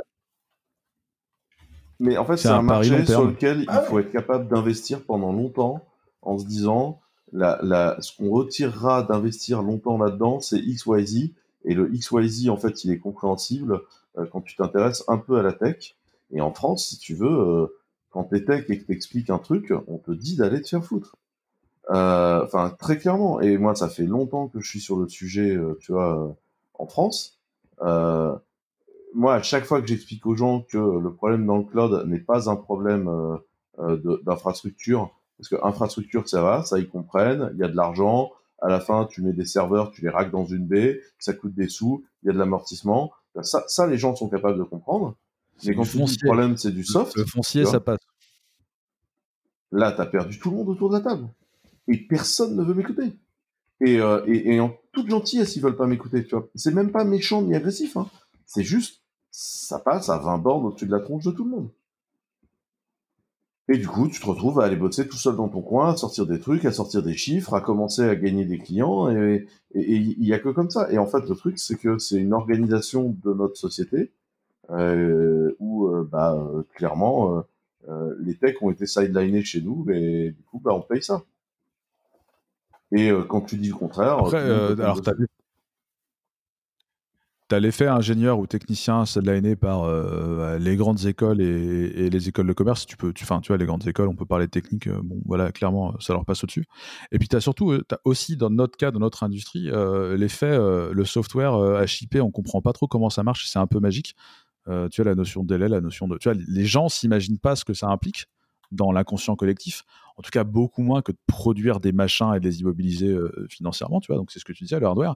Et comme pour eux, c'est magique, ils s'imaginent que bah, c'est pas grave, on va embaucher des mecs et puis. Euh, puis dans six mois, on aura, tu vois, façon Capgemini, euh, on aura embauché tout plein de gens et, dans six mois, on aura ce qu'il nous faut. Et ils comprennent pas la, nécessité de recul inhérente à développer du software. le fait que tu peux pas magiquement shipper du soft en multipliant les gens qui travaillent dessus là où tu peux euh, effectivement accélérer ta cadence de production d'objets avec plus d'usines, plus de gens. Et ça leur passe au-dessus complètement. Ils ne comprennent pas comment on ship du soft. Et même nous, dans notre industrie, on galère à expliquer comment on ship du soft à des gens. Ah, c'est vrai, je veux dire, quand tu. Loïc, je sais pas euh, quelles sont tes, typologies de clients. Euh, tu peux un peu parler de ce que tu fais dans la vie, mais quand, tu, quand tu vas expliquer comment tu ships du soft à des gens, euh, de manière intelligente, c'est-à-dire euh, pas euh, le cycle en V, le cahier des charges, on se revoit dans deux ans, mais plus on va faire, on va itérer, on va discuter ensemble, on va faire des sprints. Euh, T'as l'impression de parler chinois aux gens ah non, ça, ça va où je suis, c'est globalement, ils ont, ils ont des visions à long terme, mais ils sont pas fermés sur les plans. Donc globalement, ça se passe plutôt pas trop mal. par contre, c'est sur la tech où ils sont, bah, euh, je vais balancer un truc. Hein. Enfin, moi, je suis utilisateur de Clever Cloud depuis, oula, très très très longtemps maintenant. Pas assez longtemps, je pense, euh, enfin, selon Quentin, mais ça, c'est un autre débat. Euh, nous, on a des briques du gouvernement qui tournent sur Clever Cloud. Je peux pas dire lesquelles, j'ai pas le droit de le dire. Euh, mais lui, vous le savez tous. Mais en gros, quand on leur dit on va mettre ça chez Clever Cloud et ça déploie automatiquement quand tu pushes machin, Mais comprenez pas, ils disent mais ils sont où nos quatre environnements de test euh, Faut qu'on valide sur 28 étapes avec 35 personnes qui signent. Et, là, ils étaient complètement perdus. Le, le, de software était, était, quelque chose qui était, c'était, ils achetaient un immeuble, quoi. C'était ça, c'est littéralement, ils achetaient un immeuble. Et les mecs se disaient, attends, est-ce que l'immeuble, il va être rentable dans 10 ans? Il y avait certains qui avaient dit quand même, ce code-là, on ne le touchera pas pendant 10 ans. Comme ça, tu finis avec du Java 4 en prod, quoi. C'est toute la problématique de la transformation digitale, numérique, appelle ça comme tu veux, où le but du jeu, c'est de. Bah, as internalisé tout plein de trucs parce que le marché n'était pas mûr et il fallait que tu fasses les choses à la main. Et donc, les gens ont gardé cette culture-là. Et l'objectif de cette transformation, c'est de faire oublier cette culture aux gens et leur montrer qu'il y a des choses qui sont beaucoup plus intéressantes, comme par exemple Clever.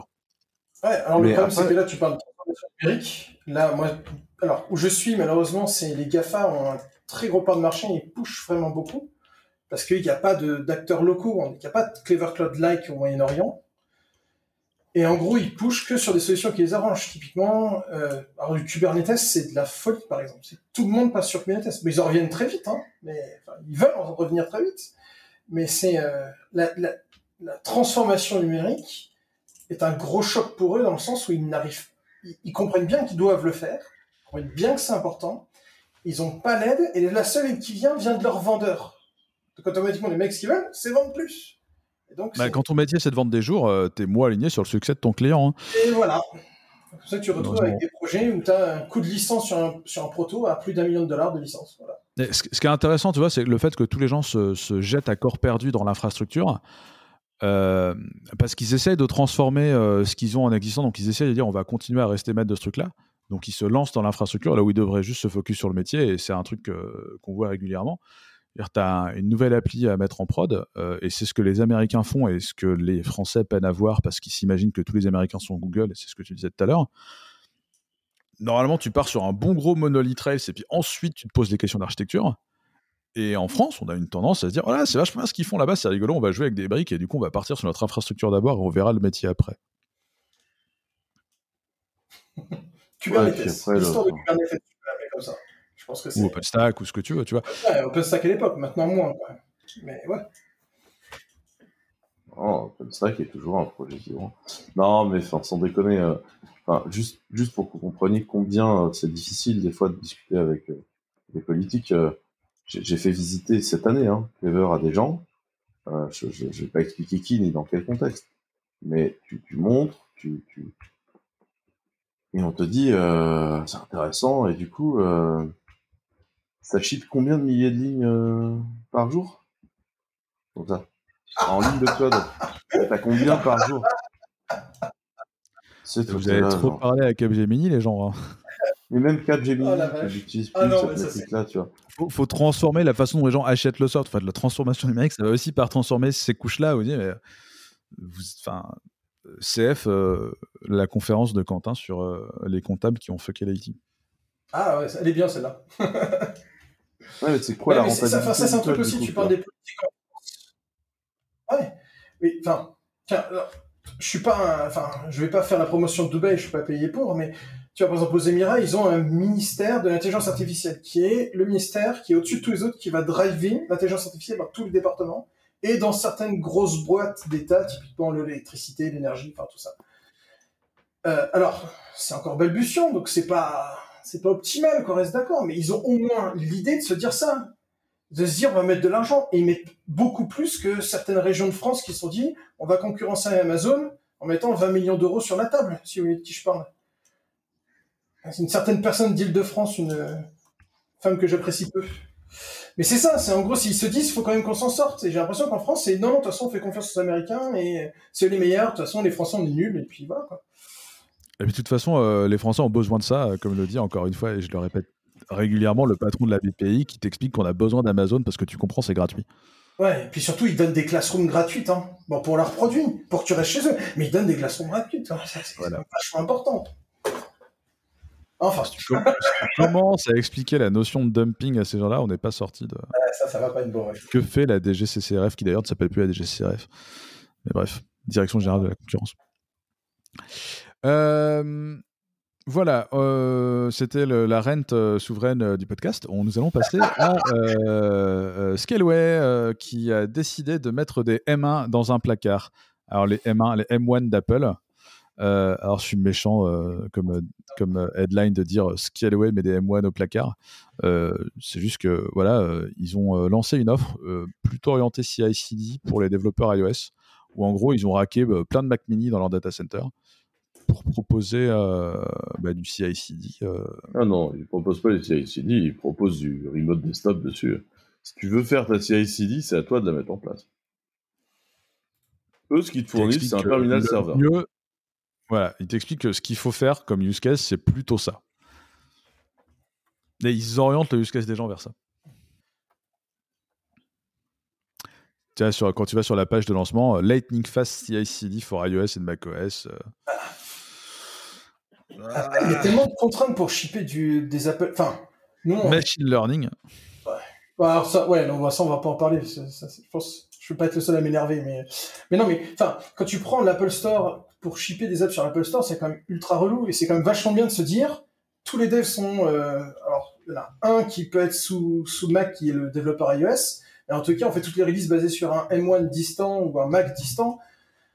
Ça, enfin, le bus factor se réduit parce que si l'autre il, crame son laptop, euh, c'est un peu, un peu compliqué quoi.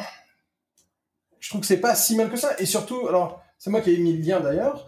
Moi, ce que je veux prouver, c'est qu'en fait, les Français, encore une fois, on n'est pas si mauvais que ça. même si je suis un Français expatrié, enfin, ils sont euh, trois fois moins chers qu'Amazon, deux fois moins chers que je sais plus quelle autre boîte. Je sais que Quentin est pas très très d'accord avec ce que je vais dire, mais moi, je trouve que c'est pas si mal de prouver qu'on ah, joue dans ce jeu-là. Si, je, je suis, alors non, euh, qu'on se comprenne bien, je suis très d'accord avec ce que tu vas dire. Euh, c'est moins cher. Euh, Amazon a sorti une offre à un tarif démentiel que je trouve inexcusable.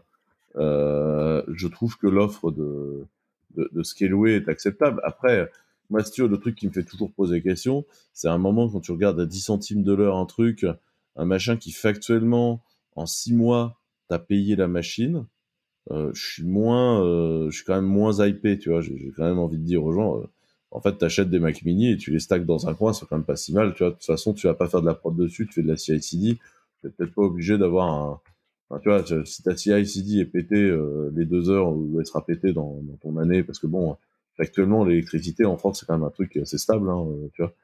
Euh, je pas les États-Unis. Euh, on est sur un truc qui est bien, tu vois. Ah, Après, euh, franchement, je trouve c'est toujours plus facile euh, de, de, porter ce discours-là quand ton métier c'est de gérer des machines. Euh, parce que tu peux pas aller voir une agence qui fait que du dev iOS et leur dire bah, prenez la maintenance de vos Mac mini. Quoi. Alors, certes, a priori, c'est du terminal serveur sur les Mac mini, donc c'est juste que le machin a été déporté et branché ailleurs. Mais bah, tu es quand même en train de dire à des gens dont c'est pas le métier de gérer des placards avec des M1 dedans. Pourquoi pas, hein, mais il y a des gens qui n'ont pas envie de se faire chier avec ça et qui considèrent que mais moi, je trouve que là où Loïc a raison, c'est voilà, euh, il n'y a pas qu'Amazon qui est capable de brancher des, des placards de Mini. Euh, euh, les Français le font, ils font moins cher. et factuellement, je pense que le niveau de service est parfaitement comparable, voire meilleur chez Scaleway. enfin voilà quoi. C'est très bien que ça existe et que et voilà, en France, on est capable de le faire aussi.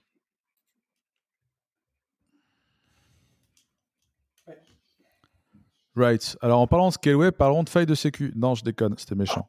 Oh, c'était gratos, euh, mais je ne suis en pas. En plus, on a, on a rien à euh, dire sur leur sécu ces derniers temps. Ouais, non, c'est vrai. Non, c'était juste pour faire une transition magique, euh, comme je sais faire ou pas. Euh, donc sans transition, lol, euh, une nouvelle euh, CVE dans sudo. vous avez probablement déjà entendu des gens sur ce podcast dire que sudo fallait arrêter, c'était pas bien. Donc sudo, la ligne de commande Unix pour avoir les droits routes. yet another CVE dans sudo. Geoffroy, est-ce que tu nous en parlais? Oui, c'est elle est intéressante. le, le, write-up des trucs est, finalement assez facile à suivre, mais à expliquer en 30 secondes, c'est compliqué. L'idée, en gros, c'est que on peut appeler sudo avec un, un, argument de ligne de commande qui finit par un backslash. Il y a des cas où c'est possible. Et en fait, entre les chaînes de j'essaie d'échapper ou pas ou des, des euh, ce qui vient comme caractères spéciaux dans, mes arguments, bah il y a un moment où euh, on se retrouve avec un, backslash qui se retrouve juste avant la fin d'une string. Une string en C c'est un 0. Bah, si on fait backslash 0, euh, enfin si, je me souviens c'était ça, ouais. En gros, si on se retrouve avec le, backslash à la fin de la, string, bah, il se met à copier des données qui viennent d'après le buffer à droite à gauche. Et en fait, on se sert de ça après pour euh, remplir la, mémoire de données qu'on contrôle parce que c'est ce qui vient dans le reste de la commande. Et aller essayer de remplacer des pointeurs de fonction, des choses comme ça. Essayer de remplacer des chaînes de formatage pour euh, bidouiller ce qu'on met dedans. Enfin, c'est ce, qui est, intéressant, c'est qu'il montre, ok, on peut faire ça. On a, on a notre buffer overflow où on commence à écrire dans la mémoire. Maintenant, euh, par quel bout on peut attaquer ça? Donc il commence par écrire n'importe quoi partout et voit où est-ce que ça crache. Et euh, présente différents mécanismes pour atteindre. Par exemple, euh, on a quelque chose en, sur les OS, les OS récents, enfin je dirais depuis une dizaine d'années, c'est la SLR. C'est-à-dire, c'est, on s'arrange pour que le code, les différents bouts de code soient chargés à des adresses qui sont aléatoires selon euh, le, moment où on a lancé le programme. Alors sachant que c'est un aléa qui est pas forcément hyper hyper euh, fiable, ça a juste besoin euh, de, de, résister à quelques appels. Et en fait, là, ils ont un cas où ils arrivent à deviner le bon pointeur de fonction en 4096 euh, euh, essais maximum. Voilà, il y a, y a, cette faille, je la, je la, trouve intéressante à suivre parce que c'est vraiment, on a tout le process de tiens, on a trouvé un bug. Comment est-ce qu'on arrive à passer dans les différentes conditions pour le, vraiment le déclencher? Puis après, comment est-ce qu'on rend ça exploitable? Alors que souvent, euh, bon, euh, on a trouvé un overflow, euh, filez-nous notre bounty, voilà, c'est un bug qui doit être hyper exploitable. Bah non, pas forcément. On a une vulne, on a un truc qui crache, on sait pas. Bah là, ils ont poussé le truc jusqu'au bout, quoi. Donc très très intéressant, ouais.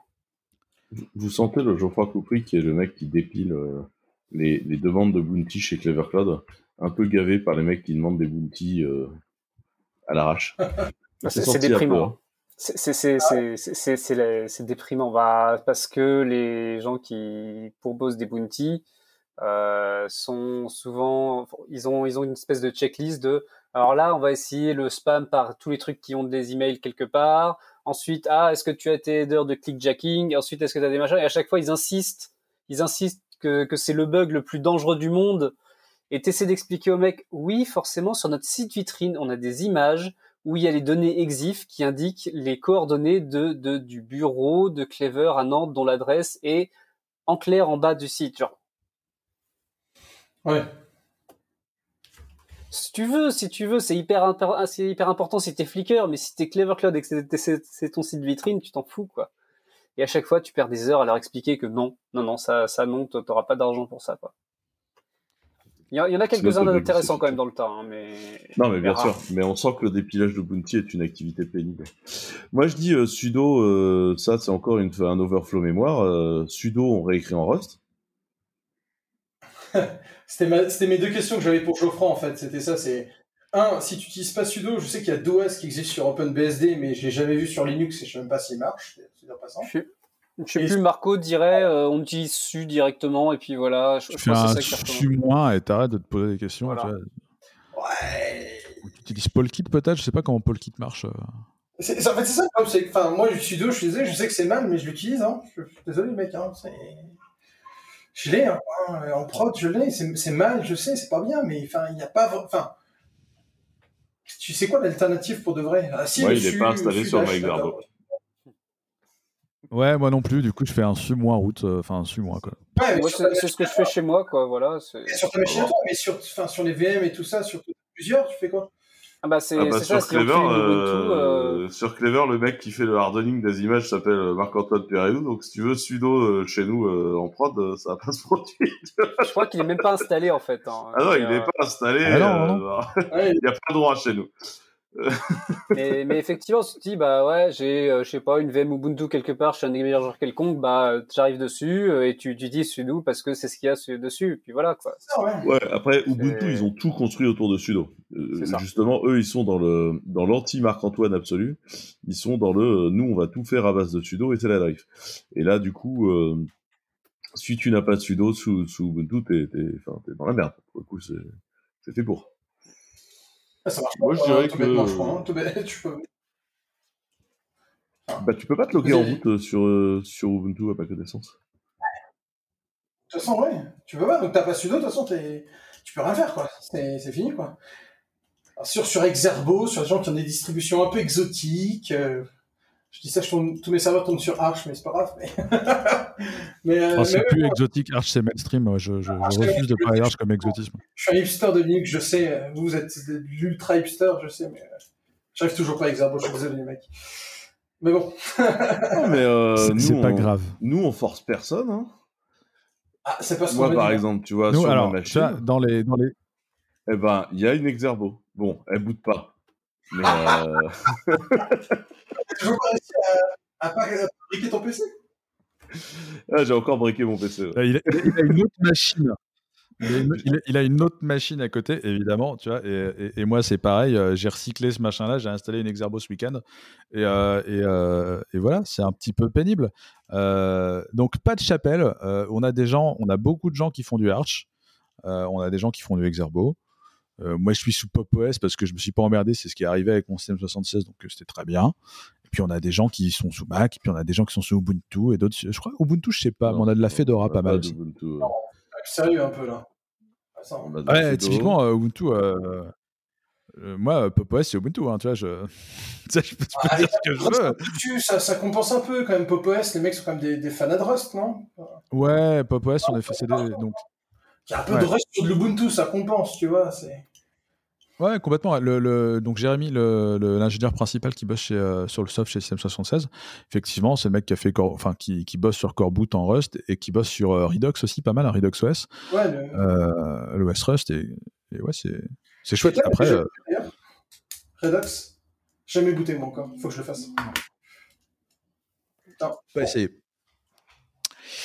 Euh, mais, je parie qu'un des nouveaux, des nouveaux OS en Rust vont arriver euh, dans le marché assez rapidement. Je pense que, euh, je pense que le, le, vent du changement va venir probablement de Google quand ils vont se décider à pousser réellement Fuchsia.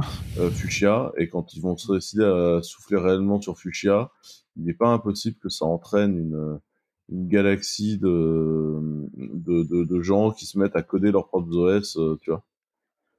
Là, ils actuellement, ce sera amusant. Ils l'ont ouvert un peu plus au contrib, euh, mais c'est pas encore. Euh, ils n'ont pas encore lancé vraiment le truc, tu vois. Il n'y a pas quelqu'un qui veut. C'est pas encore Kill by Google, ça? Non, il y a oh. énormément de gens qui bossent là-dessus. Quand on s'était baladé chez Google avec Quentin il y a ans, je crois, on avait vu la quantité de gens qui bossaient dessus dans l'open space de, du bureau ASF. Ah, c'est un paquet de monde qui bossait sur Fuchsia. Ouais, ils ont des armées de gens sur Fuchsia et genre ils ont des gros gros plans sur Fuchsia. Euh, je, je, pense que. moi, la question que j'ai, c'est est-ce que. Euh, est-ce que quelqu'un va écrire Heard en Rust Est-ce que c'est ça qui va faire décoller Heard un jour? Oh le microkernel for the win, hein, tu vois. le microkernel en Rust, si je me souviens bien, il y en a un ou deux. Mais Heard, je crois qu'on a collectivement décidé que ça n'arrivera jamais. Il hein.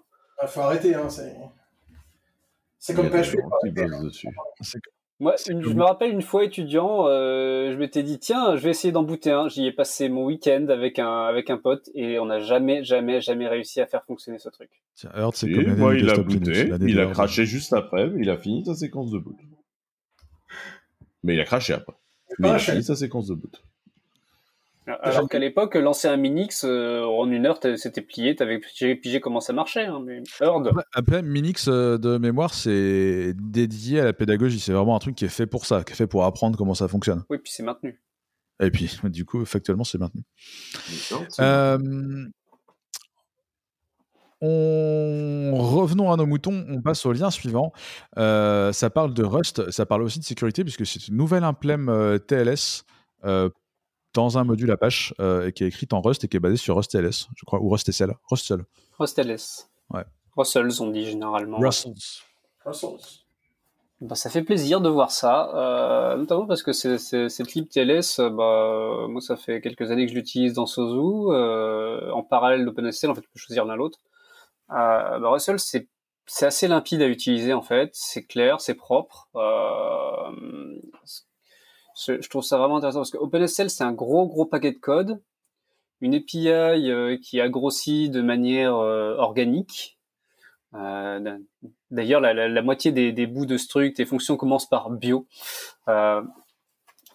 Oui. Non mais et en fait, ouais, OpenSSL, t'as tellement moyen de te tirer dans le pied toutes les deux secondes, c'est c'est compliqué quand même. Alors que Russell, c'est il y a moins de fonctionnalités. Par exemple, euh, t'as as encore dans la to-do euh, un jour on fera euh, TLS 1.0 et 1.1 et je crois que que tout le monde se regarde en disant oui oui un, jour on, on va le faire. Ouais ouais. Hein, voilà. Mais euh, par contre, support TLS 1.2, 1.3, etc. Et c'est nickel, quoi. Et c'est rapide, ça bouffe pas de mémoire. Euh, tu peux monter le proto que tu veux de, dessus en async, pas async. Enfin, c'est. Moi, moi j'ai trouvé ça génial, quoi. Je tiens quand même à dire à toutes les mauvaises langues ici présentes que le dernier commit dans le dépôt de Herd à 14 heures. Donc, euh, tu vois. Oh Ok. Ils ont fait quoi? Je sais pas, j'ai pas Ils été regardé. Mais il y a des gens, il y a des gens qui passent leur vie à comiter dans ce bidule. Je comprends pas pourquoi. Je ne sais pas ce qu'ils font dessus. Et si ça se trouve, en fait, le projet est devenu génial entre temps. Mais le dernier commit a moins de 24 heures. Mm -hmm. On peut le considérer comme un, un projet plus eh bien, euh... que beaucoup de plugins WordPress. Good. Ouais. Good news euh, euh, pour euh, les gens qui font du Herd, s'il y en a. Euh, en parlant de nouveaux codes ou de codes récents, il y a une nouvelle release de euh, Pi-hole. Qu'est-ce que Pi-hole? C'est un, lien de, de, Loïc. Est-ce que tu veux nous, expliquer pourquoi tu trouves ça cool et à quoi ça sert? Tous mes liens sont vraiment orientés data privacy ce coup-ci, mais bon, c'est tout. en gros, Pi-hole, c'est un truc qui tourne potentiellement sur une Raspberry Pi ou sur un, une VM. Et en gros, ça prend toutes les requêtes DNS et ça fait du tri dedans. Et globalement, il y a tout, enfin, déjà dedans, il y a un blocage de toutes les ads, de pas mal de choses. Et en fait, c'est super intéressant parce qu'on se rend compte de qui parle en DNS sur le réseau. Et typiquement, alors, euh, j'ai un PFSense, euh, enfin, un OpenSense à la maison, et j'ai un Pi-hole qui tourne aussi, et je me suis rendu compte que j'avais un petit routeur que j'avais oublié qui était dans un coin, qui était pour mon jardin, qui envoyait de la data sur qui passait sur le réseau toutes les trois minutes. Donc en gros, ça permet de trouver des requêtes qui partent et des trucs vraiment marrants. Et genre, c'est 30% de mes requêtes maintenant qui sont bloquées directement à la source. Et c'est vraiment inquiétant aussi parce que notamment il y a des trucs qui parlent et qui ne devraient pas parler. Typiquement des vidéoprojecteurs qui sont sur le réseau, typiquement euh, des routeurs qui ne devraient pas parler. Et c'est des trucs qui s'annoncent. Euh, ouais. Ouais. Et en fait, euh, enfin, au départ, tu te dis ouais bon, je vais mettre ça, c'est marrant et tout. Euh, je devais être, j'avais peut-être bu un peu trop de bière, je me suis dit, ouais, je vais installer ça sur une carte SD, j'ai un Raspberry en RAV et tout, et puis tu fais 24 heures dessus, puis tu regardes, tu fais, oula, t'as 30% de bloqué, oula là, et en fait, voilà, ils arrêtent pas tu de lancer de nouvelles versions, tu ça peux avoir très, très bien. bu trop de bière là où t'habites? Parce que tout à l'heure, tu m'as donné le prix au pack des bières. Je vois pas comment tu peux boire trop de bière avec le prix du pack de bière chez toi. Tu vois? Ouais, je dis bière, mais en fait, c'est, c'est d'autres choses aussi. T'inquiète pas, je m'arrête pas la bière, tu te rends bien compte. Non, la bière est très chère, mais le whisky, le rhum et moins chers, tu vois, qu'en France, c'est en passant. Mais non, mais c'est ça. Et en gros, tu dis, euh, tu, commences à lancer ça un soir, euh, on en parle avec mon associé Pierre, on se dit, ah, ça pourrait être marrant qu'on balance ça un de ces jours chez nous. Ouais, d'accord, ok. Pouf. Puis là, tu regardes, tu fais, oula, d'accord. Et en fait, c'est hyper flippant, en fait. C'est, c'est, euh, c'est, c'est, c'est- voilà. C'est, c'est un truc que vraiment je recommande à tout le monde, juste de faire le test une fois. Bootez juste une VM sur votre, même sur votre laptop. Mettez le DNS de votre euh, DHCP directement dessus et regardez ce qui passe, genre pendant une heure.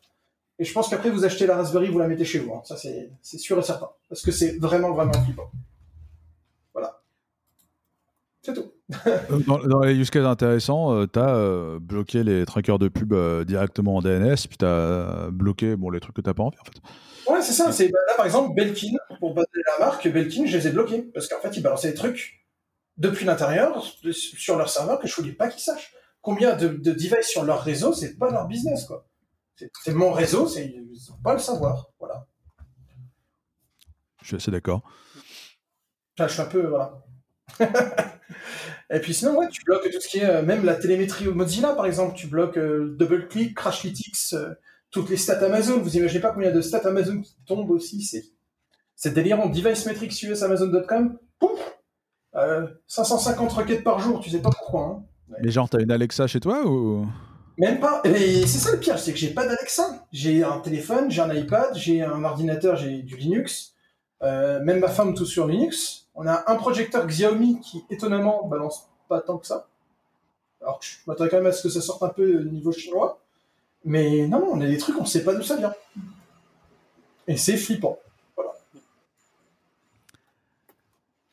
Voilà. Alright. Euh, euh, je n'ai pas d'avis euh, sur la question à part essayer. Voilà, c'est ça. Essayez-le. Après, vous si je suis un, cinglé conspirationniste Illuminati ou pas. Ouais, non, factuellement, euh, tu es en train d'expliquer ce qui passe sur ton réseau, ça n'a rien de complotiste, tu es juste en train de dire, euh, voilà, il y a de la data qui part euh, quelque part. Ouais. Who knows? C'est à peu près ça, ouais. Geoffroy, Quentin, un avis sur Payhole Vous avez déjà essayé des trucs comme ça? Mmh, Il y a très très très longtemps, mais là, c'est vrai que j'ai un petit raspi qui traîne, c'est une bonne idée. C'est plutôt une bonne idée de faire ça. Ah, j'ai beaucoup j'ai beaucoup joué avec ces trucs-là, effectivement, c'est assez drôle de regarder ce qui passe en vrai. T'as des softs aussi qui le font, hein, sans, sans, nécessairement... Euh... T'as des, as des softs qui, qui regardent ce qui passe. Euh. T'as un module de contrôle aussi pas mal. Bah, t'as Wireshark que, tu peux déjà lancer... Euh. Dans Brave Browser aussi. Euh... Alors, ça, ça, ça, fait pas tout ton réseau, mais ne serait-ce que te rendre compte du nombre de requêtes que les pages font et à qui elles le font, Brave Browser te fournit des infos là-dessus aussi. Ouais. Il y a un autre truc important aussi. Ah, vas-y. Ah, de, Quentin, tu fais pas tourner ton propre serveur DNS sur ta Pékin, toi? Si. Euh, j'ai des souvenirs de conf garde bizarre. Euh... Ouais. Si, si. J'ai, en fait, euh, en fait, j'ai un, en fait, j'ai deux, enfin, j'ai un serveur DNS et un, un proxy de, de serveur DNS. En fait, mon proxy de serveur DNS me permet de décider où est-ce que je tokenise euh, mes requêtes DNS et, euh, et euh, je mens sur certaines requêtes comme ça en local pour faire ce que je veux.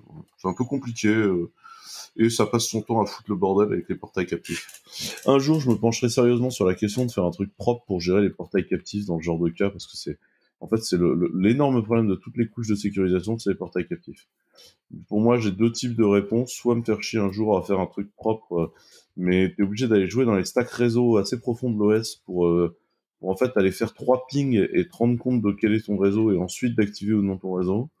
Ou alors, la grande option, c'est tu fous des cartes 5G dans toutes les bécanes et t'arrêtes de t'emmerder et tu ne, tu ne vas plus jamais sur le Wi-Fi des gens que tu ne connais pas. Voilà. Ouais.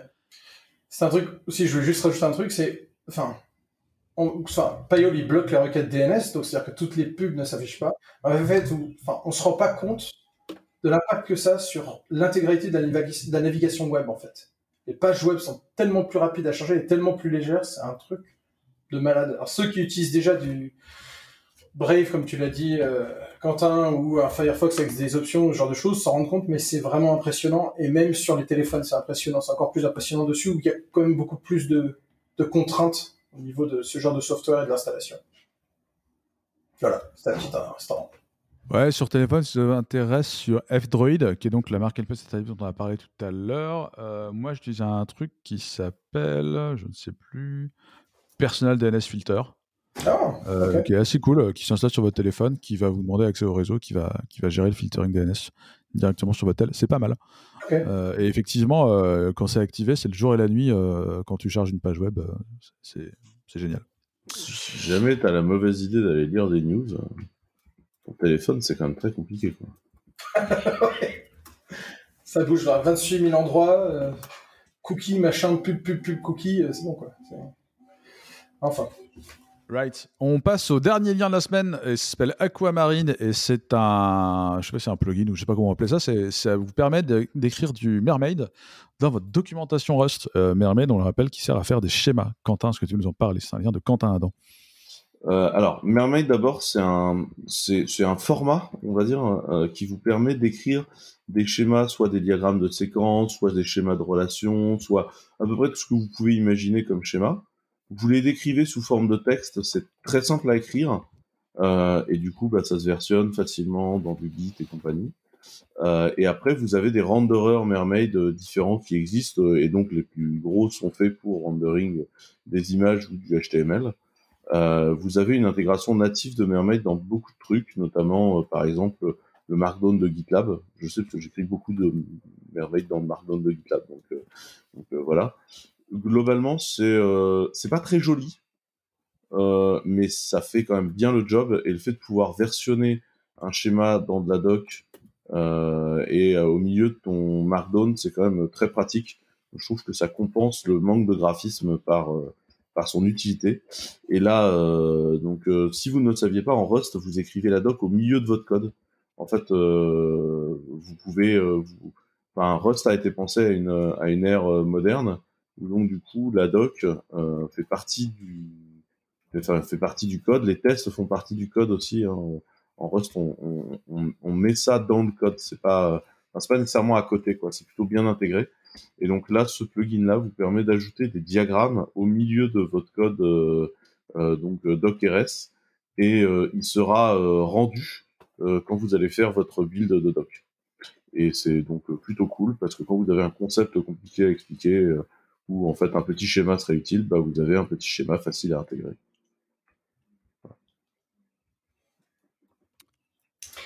Moi, j'ai une petite remarque quand même là-dessus. Je sais qu'on est dans les limites de temps, mais Enfin, je pense être inquiet parce que toutes les semaines, vous présentez des trucs en Rust.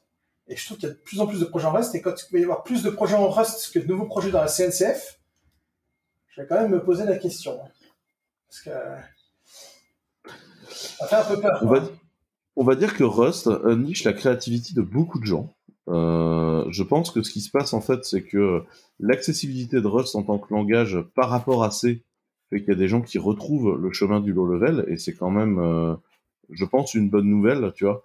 Euh, parce qu'il y a quelques années, je dirais qu'on s'accordait un futur avec euh, que des laptops à 64 Go de RAM pour tenir euh, les 88 applications Electron vers lesquelles on se dirigeait, tu vois.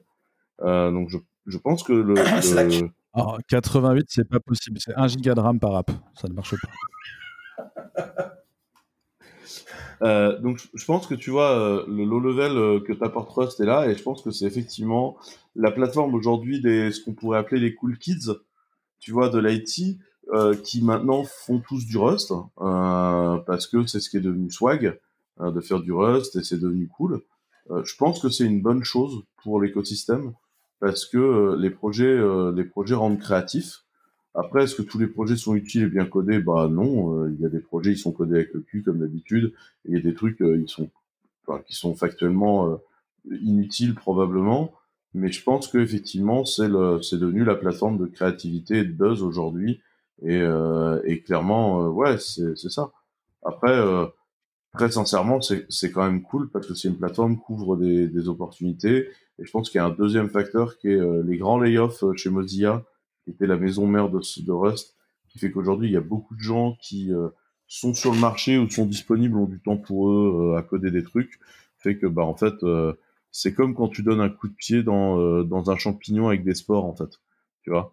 Ça va aller en coller partout. Mmh. Et, et c'est pour ça que. C'est bah, comme quand Oracle rachète Sun.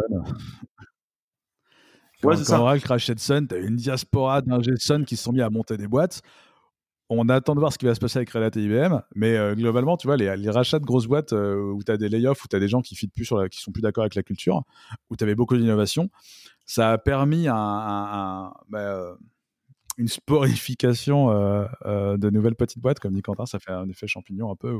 Enfin, littéralement, Sun, quand ils ont été rachetés par Oracle, ça a créé plein de boîtes magnifiques. Notamment des gens qui maintenaient LumOS pour faire du ZFS où ça a permis, euh, tu vois, où ça a permis des fois, euh, au-delà de, de maintenir des boîtes, ça a permis des récupérations de teams, qu'on crée des, qu'on crée de belles équipes euh, ailleurs, tu vois. Euh, tu, tu, tu, par exemple, on parlait de, de Google euh, Cloud. dans les gens qui tiennent un peu la baraque chez Google Cloud, il y a un paquet d'anciens de Sun. Dans les gens qui ont lancé beaucoup le marketing de Docker et fait les ventes de Docker, il y a des chiers quoi. Enfin, les, les, les anciens Sun ont contribué à beaucoup beaucoup d'endroits. Donc ouais, moi je pense qu'en fait, c'est pas un problème qu'il y ait beaucoup de projets en Rust aujourd'hui. Je pense que ça crée la créativité. Et puis, bah, mine de rien, ça crée de la base de code cherchable. Euh, ça, ça, ça, crée des crates et ça crée des libs. Est-ce que sur le tas, il y a un paquet de projets qui vont aller nulle part hein, Ça me paraît assez évident. Ouais. Ah, mais on voit déjà pas mal de. C'est euh, non, mais c'est sûr, mais enfin, moi, c'est aussi, je fais beaucoup d'Elixir et t'avais un peu cet effet de mode il y a deux ou trois ans sur Elixir à moindre échelle, je suis d'accord.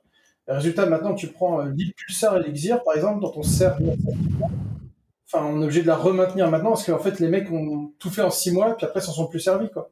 Ouais, t'as pas mal de toy project, même de, que ce soit euh, sur euh, Cargo ou, d'autres trucs où t'as plus de mainteneur parce que voilà, c'était un toy project, les gens sont barrés. C'est marrant, attention, je dis pas que c'est mauvais, il faut que les gens fassent ça, mais non, c'est le revers de la médaille de ces effets de mode-là, ouais. Où euh, tu as des gens qui font des projets à visée éducationnelle, qui se lancent euh, sur des dépendances, et euh, les dépendances, bah, elles cherchent des nouveaux mainteneurs. C'est comme ce fameux schéma, je crois que c'est sur XKCD, où tu vois toute la brique du truc, le tout petit truc en bas à, droite qui dit Ah, ce truc-là, il n'est pas maintenu. C'est à peu près ça, quoi. Enfin, c'est un peu, l'opinion que j'en ai. Après, je suis peut-être. On va être franc avec toi. chez nous, même, on a déjà récupéré la maintenance de plusieurs briques où les gens l'avaient fait pour s'amuser.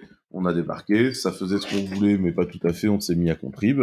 Et puis, bah, euh, de contrib, on, on, a bien compris que le mainteneur euh, en avait quand même, euh, enfin, enfin, le, le, le, le, contributeur initial, en fait, était absolument pas sur le projet. Et on finit par nous proposer, ou si on nous le propose pas facilement, on finit par le demander et on nous file les droits de maintenance dessus et, c'est nous qui reprenons la maintenance au day-to-day du truc.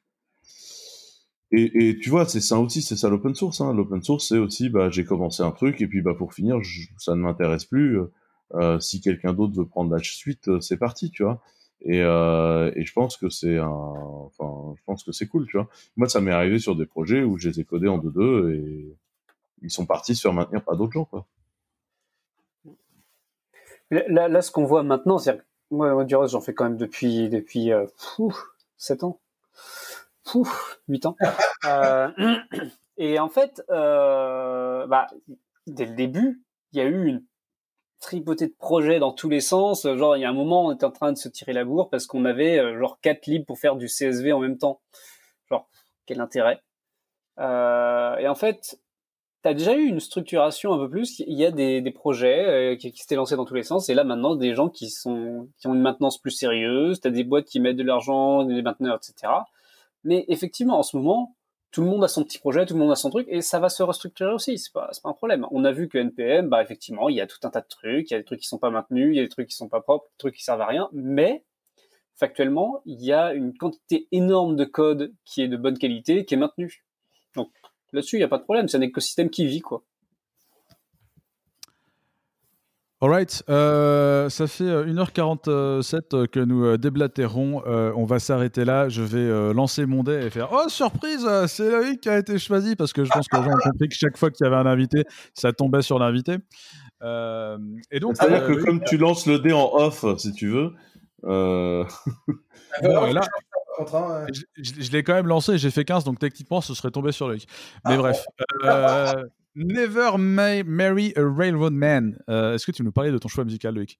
Ah, C'est une vieille musique où tout le monde se dit que c'est un groupe californien et c'est un de mes potes qui est à Abu Dhabi. Je lui dis Tu connais ce groupe-là? Il me fait Non, non. Et en fait, je lui ai fait écouter la musique. Il m'a dit Ah, je connais. Et je me suis dit que ça allait être marrant.